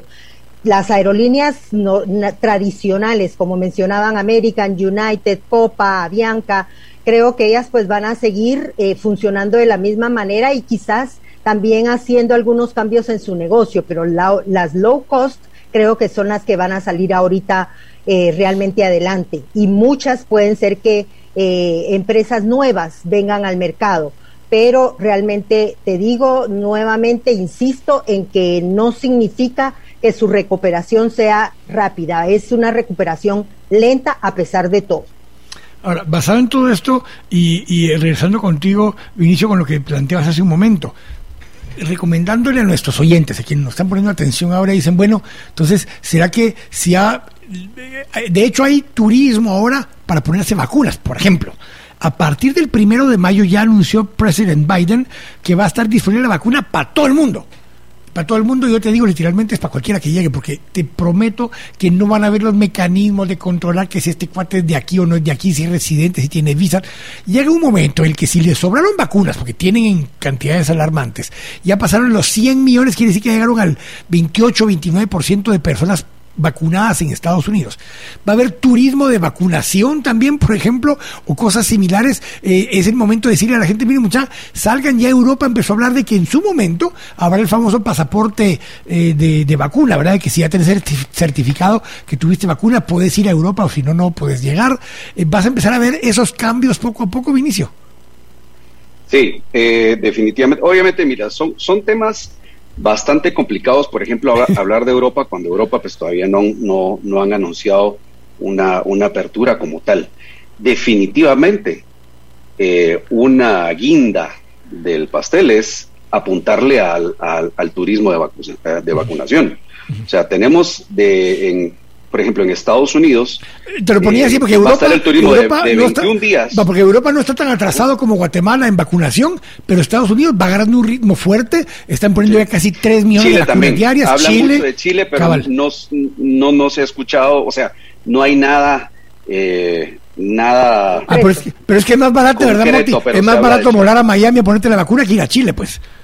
Ah, claro, claro, definitivamente. Habría que ver las condiciones. Yo la verdad es que nosotros le apuntamos definitivamente que, le apuntamos a, este turismo de vacunación, pero todavía no hay nada concreto. Yo hasta la semana pasada estuve viendo y realmente no se habla de, de, algo concreto de la vacunación. Recién ayer... Es que no puedes promoverlo. veía yo de la Florida. Sí. La Florida creo que están esta semana o la siguiente, creo que bajan el, el rango de edad pero están en rango de edad de 50 y pico sí, pero, años. Pero, pero, Biden, Biden, en general ya dijo que para el primero de mayo, pero la, la forma en la que van, yo te diría que para abril, para abril ya están de 40 años para arriba ya están de 40 años para arriba, sin precondiciones y demás, eh, ya te las van a poder poner en la farmacia de Walmart, en la farmacia Publix, en la farmacia de CVS. De hecho, ya se puede. De hecho, ya se puede. pero me refiero a cualquiera. rangos de edad, ya se puede. Ahora, Moti, eh, yo sé que eso no se puede hacer porque no hay, no hay turismo. De hecho, en teoría está vigente que si vas a Estados Unidos y no eres ciudadano y mientes en alguna forma para que te pongan la vacuna, puedes perder hasta la visa. Pero poco a poco eso se va a ir abriendo conforme empiecen a sobrar vacunas en Estados Unidos, Moti. Por supuesto, claro, si eso se da y se concreta oficialmente, lógicamente va a haber mucha gente que va a querer hacer eso y no esperar a que les toque su turno en nuestros países, ¿verdad? Ellos van a querer anticipar. Por supuesto, es la gente que va a tener poder económico para poder hacer el viaje y pagar todo lo que deba pagar, pero las líneas aéreas están para dar el servicio y, pues definitivamente van a tener ese tipo de viajeros. Ahora cambiémoslo un poco en, la, lógica, pongámoslo al revés. ¿En qué momento se va a volver condicionante para poder subirte a una aerolínea el que estés vacunado? En el momento en que, por decir, por decirle algo, Quique, eh, Estados Unidos esté totalmente vacunado. Entonces, eh, ellos van a querer viajar a países donde estén en las mismas condiciones. Eh, nosotros vamos a tener ese reto grande y eh, en el caso de los viajeros de Guatemala hacia Estados Unidos, vamos a ver si Estados Unidos da la apertura para que ellos puedan llegar y vacunarse allá. Pero yo imagino que Estados Unidos en, un, en algún determinado momento va a poner un stop y solo va a recibir gente que ya esté vacunada. Eso es definitivo. Si ellos ya van a tener a toda su población vacunada, van a tener que poner esas medidas también. Entonces ahí nosotros vamos a quedar bastante limitados. Ahora, eh, pero justamente, ahora, es que me pregunta aquí me dice Lucía, pero es que no nos pueden obligar. No, es que no te obliguen, pero la condición va a ser, si usted quiere subirse al avión, o tiene vacuna o no se sube al avión. No te están obligando, pero te puedes ir nadando, si quieres, te puedes ir caminando o te puedes ir de otra forma, pero el, tema de la restricción no es que, les, que un país lo obligue o no, pero los países en un momento han dicho, yo cierro el país y cierro las fronteras y se acabó. Eh, Vinicio, ¿cuánto preocuparía en todo caso para el turismo el que lleguemos a ese, a ese siguiente paso? Que se ha hablado muchísimo de los, pasajes, de los pasaportes eh, biométricos, donde ya en tu pasaporte esté incorporado si ya fuiste vacunado o no. Entonces, eh, bajo esa lógica, ¿en qué momento las aerolíneas o los países van a decir si usted no está vacunado con un certificado? De hecho, la norma que Biden aprobó empezando el gobierno eh, te pone dos condiciones, que tienes que tener una prueba PCR principalmente, pero eh, están empezando a validar qué pruebas PCR son. No serán de esas pruebas falsas que vinieron en Guatemala, dijeron ya, ya saben ni, ni, ni qué prueba fue la que le dieron y por eso salió negativa. Están empezando a regular dos cosas qué tipo de prueba es y quién la certifica. Y dos, van a empezar a certificar las vacunas para ver si la persona tiene un certificado oficial de vacuna. Claro. Yo la verdad aquí que es, es un tema, yo no lo veo cerca, un punto en donde exijan tener eh, la vacuna. No siento, eso es personalmente, yo no creo que Estados Unidos diga, ok, ya, pusimos vacunas a todos, sí, Biden, que no va a ser así. Biden dijo dos fechas, Biden dijo dos fechas, dijo primero de mayo para que esté accesible para todos y 4 de julio, ¿verdad? El simbolismo, el 4 de julio, él dice, para el 4 de julio todo aquel gringo que quiera vacuna ya se la va a haber puesto. Eh, si en ese momento llega, ojo, no llegaste a tener la cobertura de rebaño que le llaman, o la, eh, porque no están los niños. Y en Estados Unidos los niños son el 25% de la población, así que por lo menos tenés que bajar como a 16 años y que todos los mayores de 16 años tengan vacuna para llegar al 80% de la población. Guatemala necesitamos llegar hasta los 10 años para que todos tengamos vacunación, pero lo pongo como un ejemplo, como una lógica de lo que se está entendiendo pudiera pasar. Por eso la pregunta es, ¿cuánto impactará en el futuro el que te exijan o los países o las aerolíneas el estar vacunado para poder viajar? Impacta, definitivamente que impacta. Y a nosotros nos impactaría muchísimo, muchísimo, porque te están condicionando sobre algo que aquí en Guatemala todavía no lo tenés. Aunque yo te les voy a decir algo que ya de por sí está impactando muchísimo de los viajes a Estados Unidos, es la renovación de visas. Correcto. Así, mucho más de veras a este punto. Bueno, y de eh, pasaportes. Lo veo ¿verdad? igual, de, lo, lo veo... Y, y de pasaportes, no solo de visas, de pasaportes también. Sí, también. O sea, hay, hay- nosotros, Quique, estamos en una industria que, como yo les digo a mis compañeros, estamos pateando todos los obstáculos que nos están poniendo porque de veras cualquier cantidad de obstáculos, si no son pasaportes, son visas, si no son visas, son las pruebas, si no son las pruebas, es increíble. Y, entonces esto es algo, yo lo veo desde este punto de vista, eh, es muy difícil, y, y lo platicaba la vez pasada eh, en la entrevista, eh, hacer planes a, a largo o mediano plazo. Vamos ahorita con lo que tenemos y vamos casi mes con mes y nos vamos adaptando al- a, lo que nos vayan diciendo porque de por sí problemas tenemos, problemas, o sea, fuera de todo. Solo, solo el hecho del, del pasaporte y la visa genera un problema, pero espantoso. Y a México anda casi igual de que está costando muchísimo. Entonces, aunque haya intención, no se puede porque Claro. hay que renovar pasaporte, hay que sacar la visa. Entonces, al final, eh, una más que pidan y estamos igual en el, en el mismo problema. último comentario tuyo. Sí, definitivamente estoy de acuerdo con Vinicio. Eh, el tema para Guatemala se ve un poco serio si Guatemala no empieza a vacunar y reitero que las aerolíneas también se basan en los requisitos de país. Si Estados Unidos eh, pudiera en algún determinado momento pedir que los que ingresen a su país estén vacunados, la aerolínea definitivamente hacia Estados, las que viajen hacia Estados Unidos no van a abordar a nadie que no esté vacunado y así sucesivamente. Entonces, esto definitivamente impacta el- a la gente que quiere viajar y no llena las condiciones del país hacia donde quiera llegar. Y eh, aparte de todo lo económico también, porque todo tiene un precio, ¿verdad? Desafortunadamente. Entonces, como reitero, las líneas aéreas están para brindar el servicio, pero eso también eh, les afecta mucho la demanda. Si no hay mucha demanda precisamente por todos esos requisitos e impedimentos para poder viajar, las aerolíneas tienen que reconsiderar viajar hacia los países donde la demanda no sea muy alta. Correcto. Moti, Vinicio, muchísimas gracias. Vamos a ir eh, a- evaluando lo que pasa en el futuro con, con este tema, así que gracias por atendernos. Muchas gracias por la oportunidad. Muy buena tarde. Bendiciones a ambos. Chao. Gracias, Moti. Gracias, Igualmente, Vinicio. igualmente, muchísimas gracias y un fuerte abrazo. Igualmente, Vinicio, muchas gracias, Moti. Tengo que ir al corte, regresamos con Marita Ochoa, Jacobo Peters y Jorge Benavides para hablar acerca de la economía, de negocios, del mercado laboral. Estamos acá en temas y debates en Radio Infinita.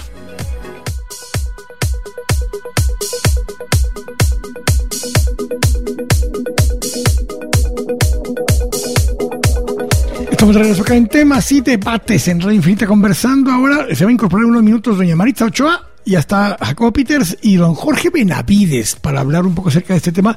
Y voy a empezar con Jorge porque eh, hemos hablado con Jorge un par de veces de ese tema, pero Jorge, eh, buenas tardes a ambos. Ya doña Maritza se incorporará en unos minutos.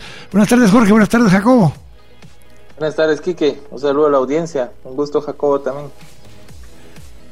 El, pla- el placer, Jorge, y mucho, muchas gracias, Kike, por tenernos aquí hoy. Gracias, Jacobo. Voy a empezar contigo, Jorge, porque contigo hemos hablado de estos temas muchas veces en diferentes eh, momentos y, demás, pero hablemos del mercado laboral primero y partiendo de eso, de la intención, eh, capacidad y forma de hábito de gasto de la gente, porque eh, obviamente se vuelve un círculo entre vicioso o virtuoso, ambas cosas.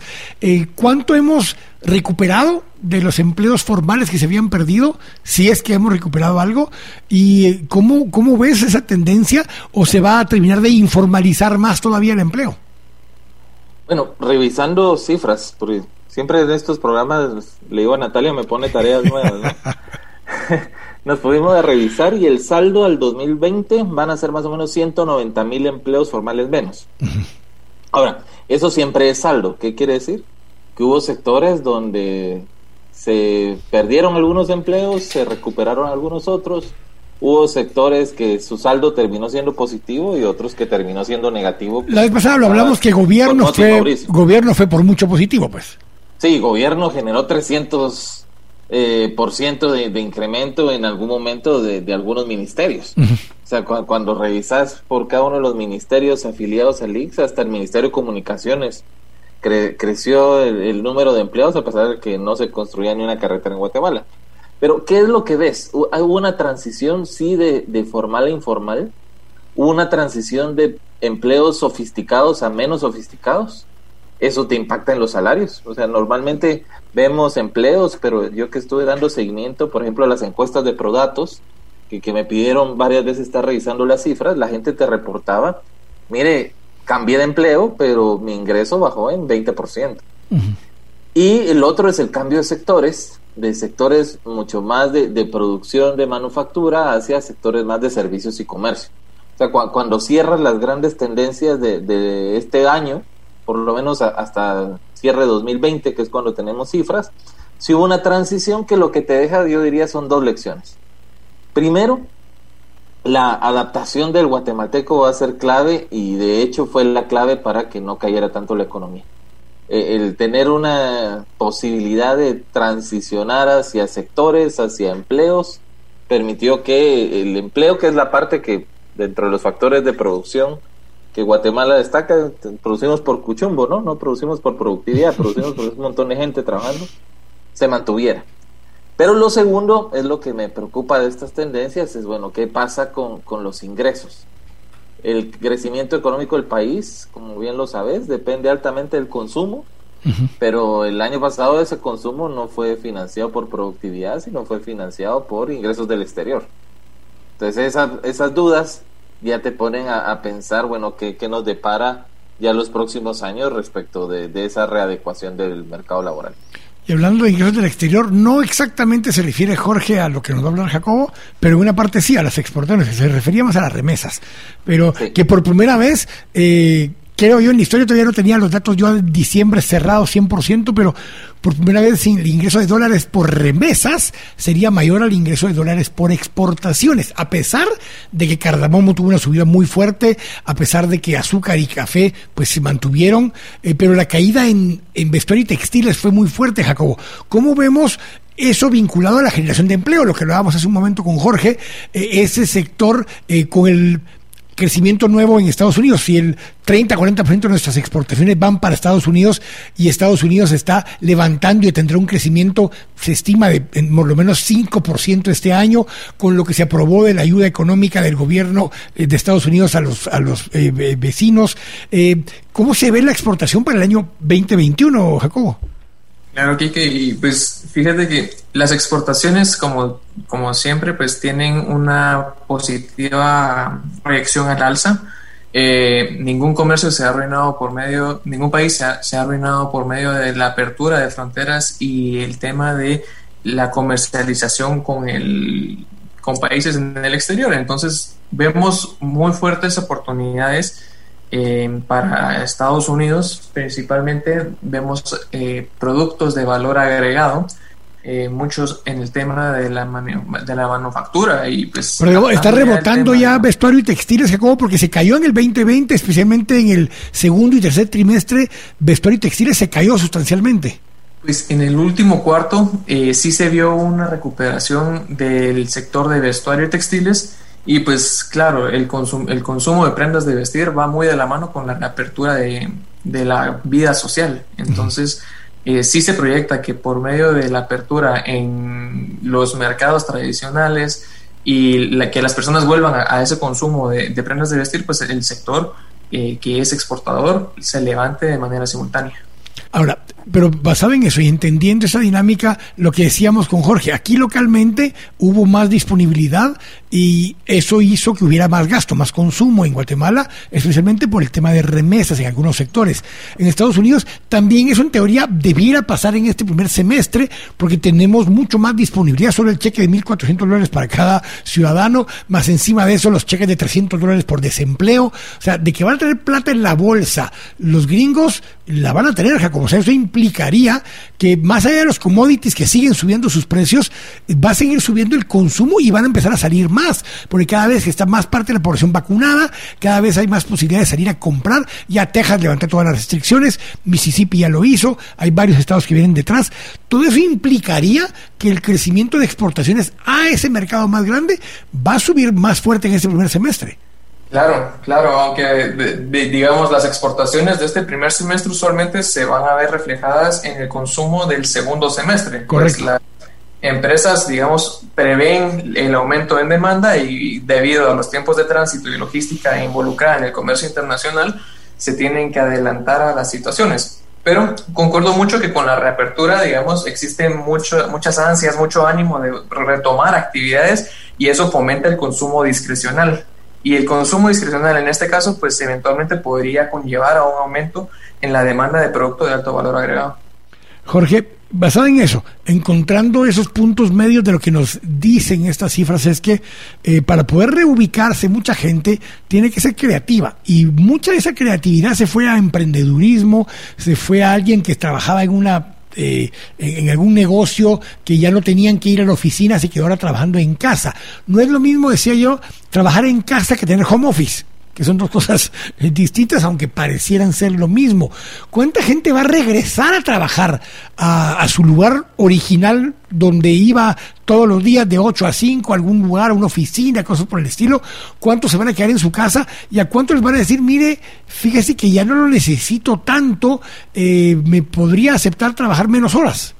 Sí, mira, una, una de, los términos que, que me gusta mucho, que, que se acuñó en las últimas semanas, ya no es la nueva normalidad, sino la siguiente normalidad, ¿no? es, después de un año creo que, el que está pensando a regresar a, 2019 o enero de 2020 es porque en serio no se dio cuenta que le movieron el queso. Sé que la mitad de nuestra audiencia no entendió la referencia que acabo de hacer. Pero, pero es, es, es a comprender que cambiaron muchas cosas. Primero, dos cifras que creo que son ilustrativas. Hicimos un sondeo los últimos meses del año pasado. En promedio, entre 390 y 415 horas de tráfico se ahorró la gente el año pasado. Esos son entre 15 y 17 días que la gente estaba en el tráfico y que ya no lo estuvo. Obviamente no es lo mismo estar en el tráfico por necesidad a que ahora trabajas desde casa, no necesariamente un home office pero solo, para, solo para beneficio de la gente les voy a subir un resumen de cuatro minutos de Who Moved My Cheese de Spencer Johnson para que sepan de qué estás hablando, ¿viste? Eh, ah, ok, buenísimo. Pero sí, o sea, la gente primero dentro del trabajo se dio cuenta que, uno, puedes hacer demasiadas cosas. Y no estoy diciendo porque estoy diciendo demasiadas cosas. Que antes implicaba una reunión, la puedes hacer por un mensaje, por una llamada o por una videoconferencia. Dos, el tiempo en silla, por ponerlo en, un lenguaje que, sea un poquito más apropiado para tu audiencia. El tiempo silla ya no es valioso. ¿sí? El, el, tiempo de productividad se volvió mucho más relevante. Eso me lleva a un tercer punto, que fue la dinámica en las empresas de recopilar datos, desde datos de la condición de salud de sus empleados, familias, eh, cómo viven. las familias fue uno, una de las cosas bien interesantes que mencionaban algunas empresas nos enteramos cómo viven nuestros empleados debido a la pandemia y eso nos llevó desde adecuaciones de espacios a créditos mismos dentro de las empresas para adaptar escritorios, computadoras, sillas, hasta conocer condiciones de vulnerabilidad de la salud de las personas. Y tercero, ¿dónde terminó siendo eh, lo, que los alemanes llamaban eh, el famoso tercer lugar, ¿no? La, vida de, las personas eh, circula alrededor de tres lugares donde vives, donde estudias o donde trabajas. Y el tercer lugar que es donde compartes, ¿no? Donde conoces gente, donde convives, donde haces alguna actividad. Y eso cambió dramáticamente. Pasamos de intramuros a extramuros, pasamos de actividades cotidianas a actividades que te distraigan. O sea, la, la, rutina dentro del entretenimiento cambió, una parte por restricciones y otra parte por salir de, de, de la burbuja en la que se estaba y eso es lo, que está llevando hoy a repensar varias industrias. Yo sí, de, lo que he visto, por lo menos datos que he visto, se está reduciendo las planillas, se está automatizando mucho de los procesos, pero se abren ahí las nuevas oportunidades hacia empleos no de ocho horas, no rutinarios, mucho más acotados a la prestación de un servicio y ahí obviamente la innovación, el emprendimiento también tienen su cuota, ¿no? Ahora, basado en, esta misma lógica que aplica no solo para Guatemala, eh, sino que también aplica obviamente para los otros países, porque la pandemia no fue específicamente en Guatemala, sino que afectó a todo el mundo, Jacobo, eh, desde dos perspectivas. ¿Qué tipo de industria se va a ver beneficiada eh, nueva distinta a las que ya traíamos, pero qué tipo de territorios o mercados pueden haber para nuevo potencial volteando a ver hacia adelante, Jacobo? Muy buena pregunta, Kike, y pues creería que la respuesta viene siendo eh, la creación o la innovación dentro de los productos, el tema de tomar la innovación como parte de las raíces de cada empresa y traducirlo a un producto guatemalteco que destaque en el exterior, primero. Y segundo, también el tema de los servicios. Eh, la tercerización de servicios o el outsourcing de conocimiento es una de, las áreas, así como los desarrollos de ciberseguridad, ah, que tienen una muy alta demanda hoy en día gracias a las condiciones impuestas por la pandemia. En relación a cuáles son estos mercados en donde se pueden aperturar las oportunidades, debemos de voltar a, aquellas, a, ver aquellos países en donde la demanda en conjunto con la capacidad interna pues promuevan el hecho de buscar alternativas y soluciones en el exterior. Un mercado idóneo para Guatemala en temas de desarrollo de tecnología y también de contenido creativo sería, por ejemplo, República Dominicana, en donde el talento innato del país aún se encuentra en desarrollo y eso los lleva a buscar alternativas en el exterior. Ahora, eh, Jorge, solo para cerrar, cuando ves todo esto que está pasando y eh, vemos lo que hablábamos contigo desde hace a la gran ocho o nueve meses que decíamos, miren, cuando quiten las restricciones no va a regresar todo ni a esa nueva normalidad y ni siquiera a esta eh, normalidad distinta de la que estamos empezando a entender qué va a hacer. Lo único, si antes la frase aquella de que lo único seguro en el futuro es el cambio, eh, ahora a eso metele testosterona y metele eh, multivitamínicos, metele, ahora como está de moda, zinc y vitamina C y todo lo demás. Y eso es radicalmente otro mundo, pero que puede cambiar a diario, Jorge. O sea, aquí nada está escrito. Mira, dentro de los economistas más recientes premiados con el Nobel, Behavioral Economics, te ayuda a entender bastante esto. Algunos dirán que esos son más psicólogos que economistas, pero dale. Eh, hay, muchos hay muchos premios Nobel de Economía que no eran economistas. ajá, exacto. Que, no debemos que eso pase. Pero, ¿qué, qué te indican? Primero, muchos ya, eh, ¿cómo, cómo, ¿cómo te lo pondría? Ya mataron las ganas de hacer cosas que no se podían durante la pandemia. Y eso lo vemos en los comportamientos de fin de año versus ya cerrando eh, febrero, empezando marzo, quincena de marzo. Es, te pongo unos ejemplos que, es fácil de, que la audiencia lo entienda. Uno, eh, universidades, por ejemplo. Eso de no pude ir todo el año, ahora quiero ir, ya puedo ir, perfecto. Y las primeras tres, cuatro semanas tuviste asistencias altas, después empezaron a, a bajar. ¿Por qué? Porque dentro del sistema híbrido tienes la opción de que si no quiero, pues me puedo quedar desde la casa y puedo recibir la misma clase que recibiría presencialmente. Ya había la gente que no había visto, siguen igual, algunos mejor, algunos peor, pero nos podemos seguir contactando. Lo mismo sucedió con, el tema de restaurantes, lo mismo sucedió con algunos lugares de entretenimiento. La pandemia sí dejó hábitos, hábitos de mayor vida en el hogar, inversiones que se hicieron eh, en el hogar, eh, incluso vos lo conoces mejor, la, forma de, ejercitarse, de mantenerse en forma cambió. Es más, te lo voy a poner eh, así, aprovechando ese ejemplo. ¿Qué hicimos nosotros para adaptar eso al principio? Al principio, pues, poníamos algunos videos o por ahí para que la gente... Lo que terminamos haciendo ahora, en esta siguiente etapa con delfines, con gimnasios, es eh, aliarnos con personas que fueron exitosas durante este periodo de tiempo subiendo videos y dando clases en línea. Les dijimos, miren, hagamos paquetes donde quien ya se vaya atreviendo a llegar al lugar, que sepa que ustedes están aquí, lo pueden hacer acá, y quien no, que siga en línea. Tenés que irte adaptando a esos nuevos hábitos por temor, por riesgo. y, esos son de los ejemplos que te digo. Sí. O por costumbre, que es lo, que te mencionaba. En lo que se volvía ansiedad para muchos, que creo que lo vas a poder hablar con con la parte de las psicólogas y, con Ale, Eso de, la ansiedad de no poder salir, ahora que ya puedes, pues probablemente generaste ciertas costumbres y hábitos, eh, te levantas más tarde, compartes más con la familia, para algunos eso fue positivo, para algunos fue negativo, el, estar entre cuatro paredes con personas eh, que tal vez no, no son de, de, tu entera... Querías estar toda la vida con ellos, pero no todo el tiempo, toda la vida con ellos. Exactamente. Entonces, eso te genera nuevas dinámicas que ya son parte de, la normalidad siguiente, ¿no? Eh, estamos esperando que se reabra y se reactive la economía, ¿no? eso ya pasó. Ahorita lo que probablemente estás esperando es cómo se adaptan algunos sectores, oficinas en alquiler baja, metraje de vivienda aumenta, consumos eh, digitales aumentan, Entretenimiento, mira, eh, eh, presidente Disney dice ya no va a lanzar ninguna película en vivo, todas van a ser en streaming. Eh, esa vida que te está cambiando, y creo que nos quedó muy bien el ejemplo del principio, está diciendo que los rápidos se adaptan mejor que los lentos, no los grandes ni los pequeños, ¿no?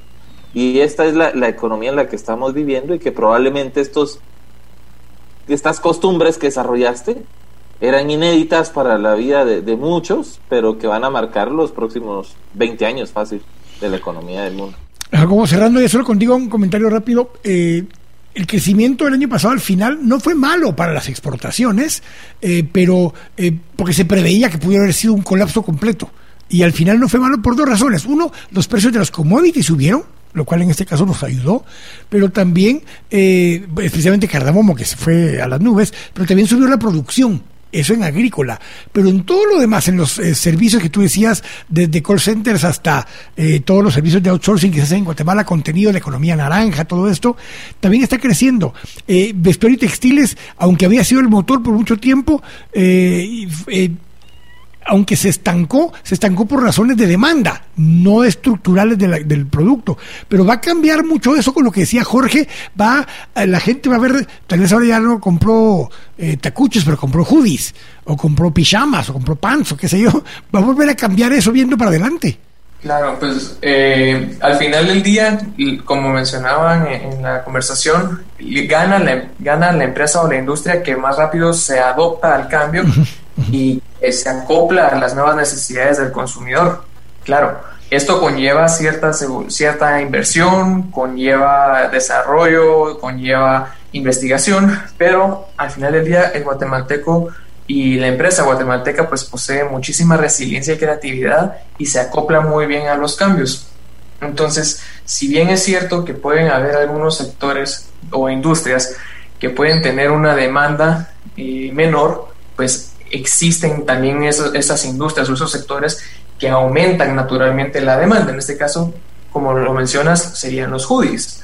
Entonces, no necesariamente porque exista una contracción en determinado tipo de atuendo implica que el sector en general se vaya a ver perjudicado y, y se deba de apegar a las represalias de ello. Entonces, creería que pues el innovador guatemalteco y la empresa va a continuar siendo eh, resiliente, el sector de vestuario y textiles continuará siendo un el líder en las exportaciones guatemaltecas, únicamente cambiando el enfoque del, consumidor final que estaría recibiendo el producto. Yo les agradezco muchísimo a los dos. Es un tema del que vamos a hablar muchísimas veces más. Y ya Jorge lo voy a retar a que regrese conmigo para hablar de lo que publiqué ayer de que la parte estructural básica del crecimiento futuro de Guatemala no cambió, porque ni el bono demográfico ni la urbanización se van a detener. Eso al contrario va a dinamizarse en los próximos eh, años. Así que, pero haciendo referencia a lo que dijo Jorge al principio, eh, el, libro de ¿Quién movió mi queso? Humo Maichis es una, una parábola y al final lo que plantea es hay muchas cosas que están enfrente tuyo y que a veces les tenés miedo. Pero lo que está enfrente, lo que está adelante tuyo, es algo eh, donde tienes que crecer en un ambiente de poca certeza y de cambio. Poca certeza y cambio. Eh, si, si usted alguna vez leyó el libro, ese libro ya es viejo, si usted alguna vez leyó el libro, léalo otra vez y si no hay publiqué yo en la página el resumen, pero tiene tres lecciones, dice este autor, dice, hay tres lecciones. Pensando demasiado acerca de tu queso, te paraliza pensando demasiado acerca de tu queso, te paraliza. O sea, si piensas demasiado acerca de tu negocio, te vas a paralizar porque como las condiciones cambiaron tanto, todo lo que sabías hasta ahora ya no te sirve de nada para tomar decisiones. Lo segundo, nada dura para siempre. Nada dura para siempre. Así que mantente alerta para ver todo lo nuevo que viene en el camino para aprovechar alguna de esas cosas. Y la tercera, siempre puedes encontrar un nuevo queso. Y el momento en el que empiezas a buscar un nuevo queso, todo cambia para mejor. Así que gracias a Jorge por haberme hecho la referencia de un muy by cheese. Ahí les dejo el resumen. Se los copié tanto en el, en el Facebook Live de temas y debates como de Radio Infinita, como en la página de temas y debates. Así que gracias Jorge, gracias Jacobo. Un gusto, Quique. Un abrazo y saludos, Jacobo. Feliz tarde. Un gusto, Quique. Saludos, Jorge, y saludos, audiencia. Tranquila corte y regreso con Cristabel Ramírez y Ale Colom. Algo nos dejaron ya Jorge y todos nuestros anteriores, Jorge Jacobo, eh, Moti, eh, Vinicio, acerca de este tema. Vamos a ir al corte y regresamos. ¿Cómo cambian las relaciones interpersonales a partir de la pandemia? Estamos acá en temas y debates en Radio Infinita. Estamos de regreso acá en temas y debates en Radio Infinita. Vamos a compartir ahora en esta última parte del programa del... Eh, de las 52 semanas desde que eh, se reportó el primer caso de COVID, estamos con Ale Colón y con Cristabel Ramírez. Eh, nos acompañaron ambas. Eh, bueno, Ale nos ha acompañado varias veces más después de eso en otros espacios, pero con Cristabel compartieron, creo, algún momento dado a media pandemia. Así que buenas tardes a ambas. Hola, ¿cómo estás? Hola, Cristabel. Hola, Ale, ¿cómo están? Y hola, Kike. Muy buenas noches a todos. Así que un gustazo de estar aquí. Igualmente, y, y, no puedo dejar de mencionar y de felicitar a Ale por su disidencia. Pues no, no, por su disidencia per se, porque eso ya es casi que el, el, el apodo principal de, de, Ale sería disidencia o disidente, pero por, por, el libro, pero por el libro y por todo lo que viene, todavía tengo un pendiente que me jala las orejas todos los días, Kike Naveda, pero todavía lo tengo pendiente, por lo menos para que mm, en la cola, jalando, por en favor, la cola caiga por ahí. Yo sé, yo sé, yo sé. Pero a ver, eh, pero hablando de eso, como esos jalones de orejas son virtuales y justamente y son virtuales porque no me los puede venir a dar aquí en cabina, no lo dejan entrar, hay instrucciones de no dejar entrar a, nadie aquí excepto que sea. Sí, es que pero es que pero esa es parte porque quiero que hablar de esto. A ver, la única que ha entrado aquí son Ale y Sofía.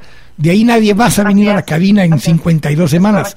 Así que, Cristabel, ¿cómo cambia las relaciones interpersonales en este año? Ya con Ale lo hablábamos, lo dije hoy en mi editorial, y ella me decía, miren, hay momentos en los que qué agradable es entrar a algún lugar y saber que ese viejo mañoso que estaba ahí no te va a poder apapachar y besarte y casi laverte la oreja cuando te saludó, porque por la mascarilla, porque por el tema del COVID, por todo esto.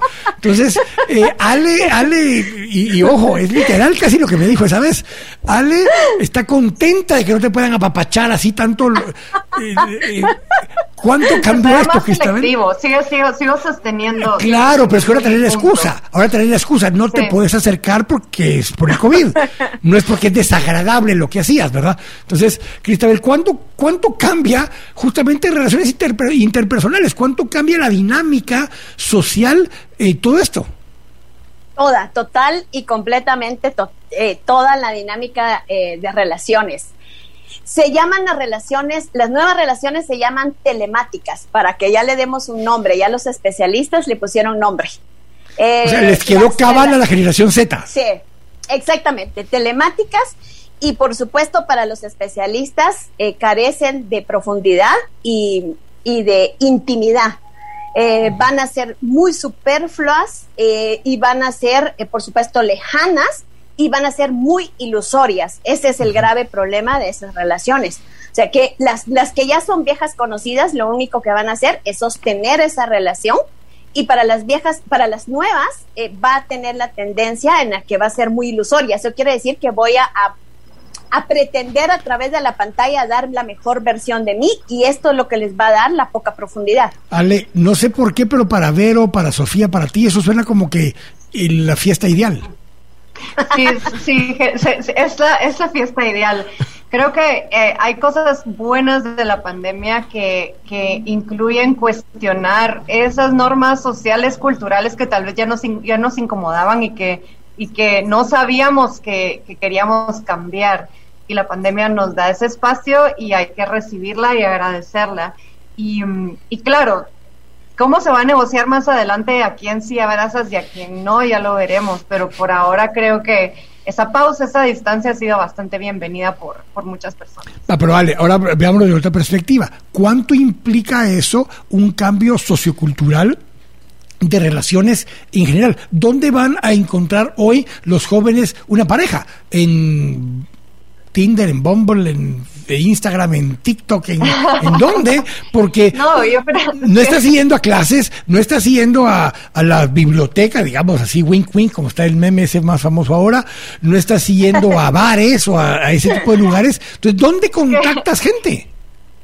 la situación se está volviendo la pandemia, Mucho se daba en línea, ajá, mucho, mucho de, lo que sucedía antes también era en línea aquí, que creo que está, estás hablando un poco más del, del escenario, de la escena de los ochentas, y no tanto de, y no tanto de, por la última vez en una biblioteca yo tenía como 19 años, entonces... Eh, es que se llamaban eh, un, par de bares en la biblioteca creo que creo que creo que las relaciones empiezan a veces en persona y se construyen eh, de forma, de forma virtual. Y entonces sí, es difícil conocer personas, pero es mucho más fácil que antes. Y creo que lo que sí se extraña es el contacto cotidiano de, la gente que ya conoces, de tus amigos, de tu pareja, pero, pero en cuanto a conocer, creo que eso se está, se está replanteando. es diferente con los niños muy pequeños que nunca han, que nunca han socializado. Porque es que ese era más mi punto. No es tanto por los adolescentes, sino que, a ver, eh, Robert Fulham tiene un libro, ya que eh, Jorge introdujo Who Moved My Cheese, ahora les pongo yo, todo lo que yo necesitaba saber lo aprendí en kindergarten.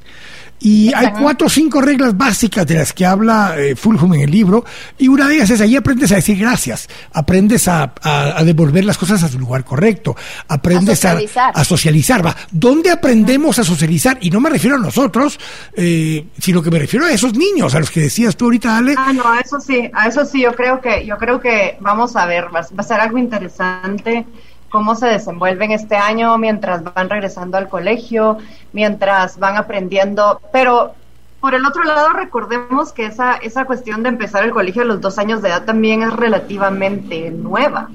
Eh, pues en la generación de nuestros papás empezaban el colegio a los siete. Y, y, no pasaba, pues son personas que saben socializar. Entonces creo que también estamos preocupados por una modernidad que es bastante reciente. Pero, eh, Isabel, pero, pero justamente en esa línea, eh, la relación, e, e, eso que decía Robert Fulham, era, ahí aprendemos a socializar, aprendemos a qué es aceptable y qué no es aceptable en nuestro entorno. Me decía el otro día alguien, miren, nadie nace sabiendo un idioma. Lo aprendes de tu entorno, en tu casa, en el hogar, del país donde estás. Y por eso hay muchos que aprendieron español en España y lo hablan diferente que el que lo aprendió en Argentina o el que lo aprendió aquí en la antigua. Eh, porque eso lo aprendes en tu entorno, en tu casa para empezar. Pero hoy hay muchos niños que su única compañía son el chucho, el gato o en plural ambos y pues sus hermanos si es que tiene y sus papás. Y fuera de eso, ese es su entorno justamente es que la invitación hace que regresemos. O sea, uno de los grandes regalos de los que hablaba Ale es volver a los valores. Y es que eh, antes, justo, la educación empezaba a los siete años, porque esos siete primeros años los papás eran los encargados de dar esta escala de valores, esta escala de sistemas para poder llegar a los ocho años y poder hacer una socialización afuera, Kike. Entonces, realmente lo que está pasando es esto. O sea, los niños están teniendo la posibilidad de volver a regresar al origen y hacer que sus papás y los que están alrededor se encarguen de formar una escala de valores mucho mejor que la que estaba pasando ahorita, que es lo que les... A mí lo que me da problemas es la adolescencia, porque la adolescencia va a tener problemas de convivencia, porque no se le dio en su casa esos primeros siete años de, de, de socialización, se fueron a socializar a los dos años, como decía Ale, y no y, y, se fueron se fueron literalmente redondando afuera y les quitaron el afuera. Entonces, a mí lo que me preocupa es que estamos educando en este momento adolescentes en una era de ansiedad. Entonces, me preocupa en 10 años lo que va a suceder con los adolescentes de este momento, en donde se va a volver dramático el aislamiento de este momento, la incapacidad para criar socialización y pueden haber muchas fobias sociales. Ahora, eh, eso es lo que... no, Sé, no sé la verdad, no sé la verdad, porque que creo que eh, alrededor del mundo, pues la pandemia y el aislamiento se vivió de distintas maneras y, y, somos personas, somos, los humanos somos sumamente plásticos en nuestra mente. Entonces, creo que sí, este año de pandemia va a quedar en la memoria de las personas como un año sumamente inusual, pero también la plasticidad nos permite adaptarnos de nuevo a lo que hay. Y queda, queda por verse qué pasa a futuro, cómo nos deja esta, este año marcados como sociedad, porque individualmente cada quien tiene su propia experiencia y, los, que la, los que tuvimos una buena experiencia creo que somos los, los afortunados de, una, somos una mayoría.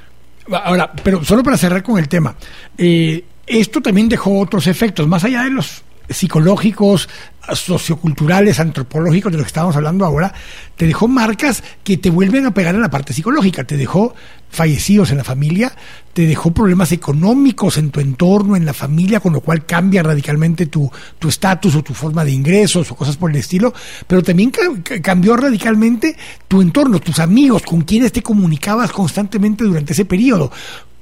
¿De qué forma afecta eso el día de mañana a, cada uno de nosotros? yo sé que es muy distinto para cada uno, Cristabel, pero, pero esa dinámica, eh, ¿cómo vamos a empezar a percibirla en el ambiente de trabajo, en los estudios, en, diferentes formas? Lo primero es que desde la clínica mental hay una sospecha sistemática de todos. todos somos sospechosos de poder, de que alguien más nos contagie. Entonces, lo primero que, tenemos, que vamos a tener que abordar es ese miedo a esa sospecha sistemática de que con quien te relaciones te pueda contagiar. Esa va a ser la primera instancia. La segunda instancia es que vayas, vayas poco a poco introduciéndote a la sociedad de nuevo y que vayas soltando, el, los, que vayas cerrando tus procesos de duelo de los cambios de la vida anterior que tenías para hacer una reinvención a la nueva vida que tienes. O sea, la invitación es a que puedas volver a generar una reinvención en ti para que puedas llevar a la sociedad y puedas poder adaptarte de la mejor manera. La inteligencia emocional eh, va a ser lo principal en, estos momentos. Ale, eh, hay un dilema que eh, cuando estábamos en el proceso de la firma de los acuerdos de paz y demás, allá por hace muchísimos años, eh, la, gente me decía, mira, es que hay que eh, reconstruir el tejido social, es, volver a, tener confianza, el recuperar. Yo decía, mucha, nunca hubo tejido social, nunca hubo confianza. O sea, o sea, ¿de qué estamos hablando de reconstruir? Ahora, lo planteo en que esos 36 años de enfrentamiento armado pareciera que los hemos vivido el último año en diferentes formas. Eh, las redes sociales te llevan a los extremos a discutir cosas eh, tan tontas, tan banales, tan superficiales, pero en eso estamos. ¿Dónde? ¿Cuándo regresamos a la vida real y a, percibir lo que está pasando allá afuera? Yo creo que no vamos a regresar a lo que hubo antes, vamos a regresar a, una realidad similar con, con otras apreciaciones. Por ejemplo, la apreciación por la gente que seguimos amando después de, después de un año de pandemia, las amistades, la familia, de conscientes de lo que nos logramos despojar también, porque hubo que tomar decisiones no solo emocionales, sino financieras, logísticas, de trabajo. Eh, también aprender para muchas personas a convivir con el duelo por primera vez de, de, personas que fallecieron repentinamente y creo que eso en colectivo nos va a cambiar al menos en, en ciertas medidas. Entonces, eso queda por verse, pero creo que, solo lo vamos a ver si seguimos conscientes de que, de que ocurrió este año. Y luego, como tú dices, no, no hay un tejido social grande que, de qué hablar, pero sí creo yo que en los círculos más pequeños, en, en las marañas, como, como, como le, le, le, dicen algunas personas, y me encantó el término, en las marañas por lo menos la pandemia permitió deshacerse de ciertas dinámicas o nudos tóxicos que, que ya dependen de nosotros si los volvemos a asumir o los dejamos afuera de nuestra vida. Eh, yo les agradezco a las dos. Y cada uno de los segmentos que tuvimos hoy pudo haber sido un programa de una hora completa. Eh, así, de, así se los pongo, pero lo queríamos hacer hoy porque eh, simbólicamente, como esto fue sábado, hoy era Es el primer duelo. programa. es y- aniversario de duelo. Sí, entonces, pero lo vamos a ir haciendo poco a poco, vamos a ir profundizando en estos temas de los que hablamos en cada uno de los segmentos, del tema turismo, el tema económico, eh, el mercado laboral, del tema incluso médico y el seguimiento por el tema de, la de las vacunas. Y este, esta parte de la que me llama, me llama más la atención, esa adaptabilidad que tengamos como sociedad a ese no nuevo normal, como dijo Jorge, sino que a este próximo normal, que todavía no sabemos cómo es, que va a seguir cambiando constantemente y que va a tener varios próximos normales, no va a haber uno, van a haber muchos distintos adaptándose a cada uno. En realidad todo lo que estamos viviendo va a servir para algo y lo más importante creo yo es que el ser humano va a tener aprender a tener más tolerancia al cambio. Entonces esperemos que sea para bien como siempre. O sea, todo pasa por algo. O sea, las crisis pasan por algo y las noches oscuras son por algo. Gracias a ambas. Y así como empecé eh, felicitándote y, y, estando claro que tengo mi pendiente de disidencia, tengo que regresar a, re- a- a cerrar porque es un tema que también va a cambiar radicalmente con la llorona. Porque pues no entró entre los cinco que de que y yo tengo que aclarar también esto. En Golden Globes es distinto a los Oscar esta categoría, porque la categoría en Golden Globes es eh, películas en idioma extranjero. En esta es producciones extranjeras. Por eso no estaba ahí la que ganó en, en los Golden Globes, por- porque no estaba en esa categoría. Pero habiendo dicho eso, fue un proceso exitoso de una, eh, de, de una triada de películas que llevan una, una, una eh, saga eh, o una lógica o una historia que está detrás. Sergio Ramírez ahora sacó esta de 1991 que me encanta, eh, que hayan más muy fuerte, Sí, súper fuerte. eh, sí. exacto, eso es a lo que me refería, pero siempre tocando temas sociales de nuestro pasado, digamos, que siguen estando vigentes. Eh, pero solo te cierro con eso. Eh, ¿Para dónde vamos ahora con la, con la cinematografía guatemalteca? Han habido éxitos de distintos productores o, o casas productoras, eh, pero no hay cines. O sea, en parte de lo que cambió radicalmente es que Disney anuncia que ahora va a estar sacando todas sus nuevas películas en streaming. Y aunque después lleguen al cine. Decime algo de eso. Da, un poco de miedo porque la experiencia de cine es distinta a la experiencia de plataformas. Entonces, una película que es exitosa en una pantalla grande con el sonido de un cine no necesariamente, no se mira igual en una plataforma. Y entonces la forma como se hace artísticamente el cine, si su destino va a ser principalmente en plataformas, también va a cambiar. Y, es un poco triste pensar que no vamos a ir al cine, pero imagino que es lo que viene, ¿verdad? Cristabel, Ale, muchísimas gracias a las dos por haber participado. Como siempre, un placer. Igualmente. Feliz noche a todos. Igualmente, Cristabel, muchas gracias a ambas. Hasta aquí llegamos hoy con el programa de conmemoración de recuerdo de la hace 52 semanas el primer caso de COVID en Guatemala. Muchísimo todavía hay que hablar en cada uno de esos temas. Los espero mañana acá en temas y debates. Y como siempre, les recuerdo que toda la gloria y toda la honra son siempre para Jesús nuestro Señor. Dios los bendiga. Lo distinto te ha encontrado. Esto es Infinita Podcast. Encuentra nuevos episodios cada semana. Suscríbete.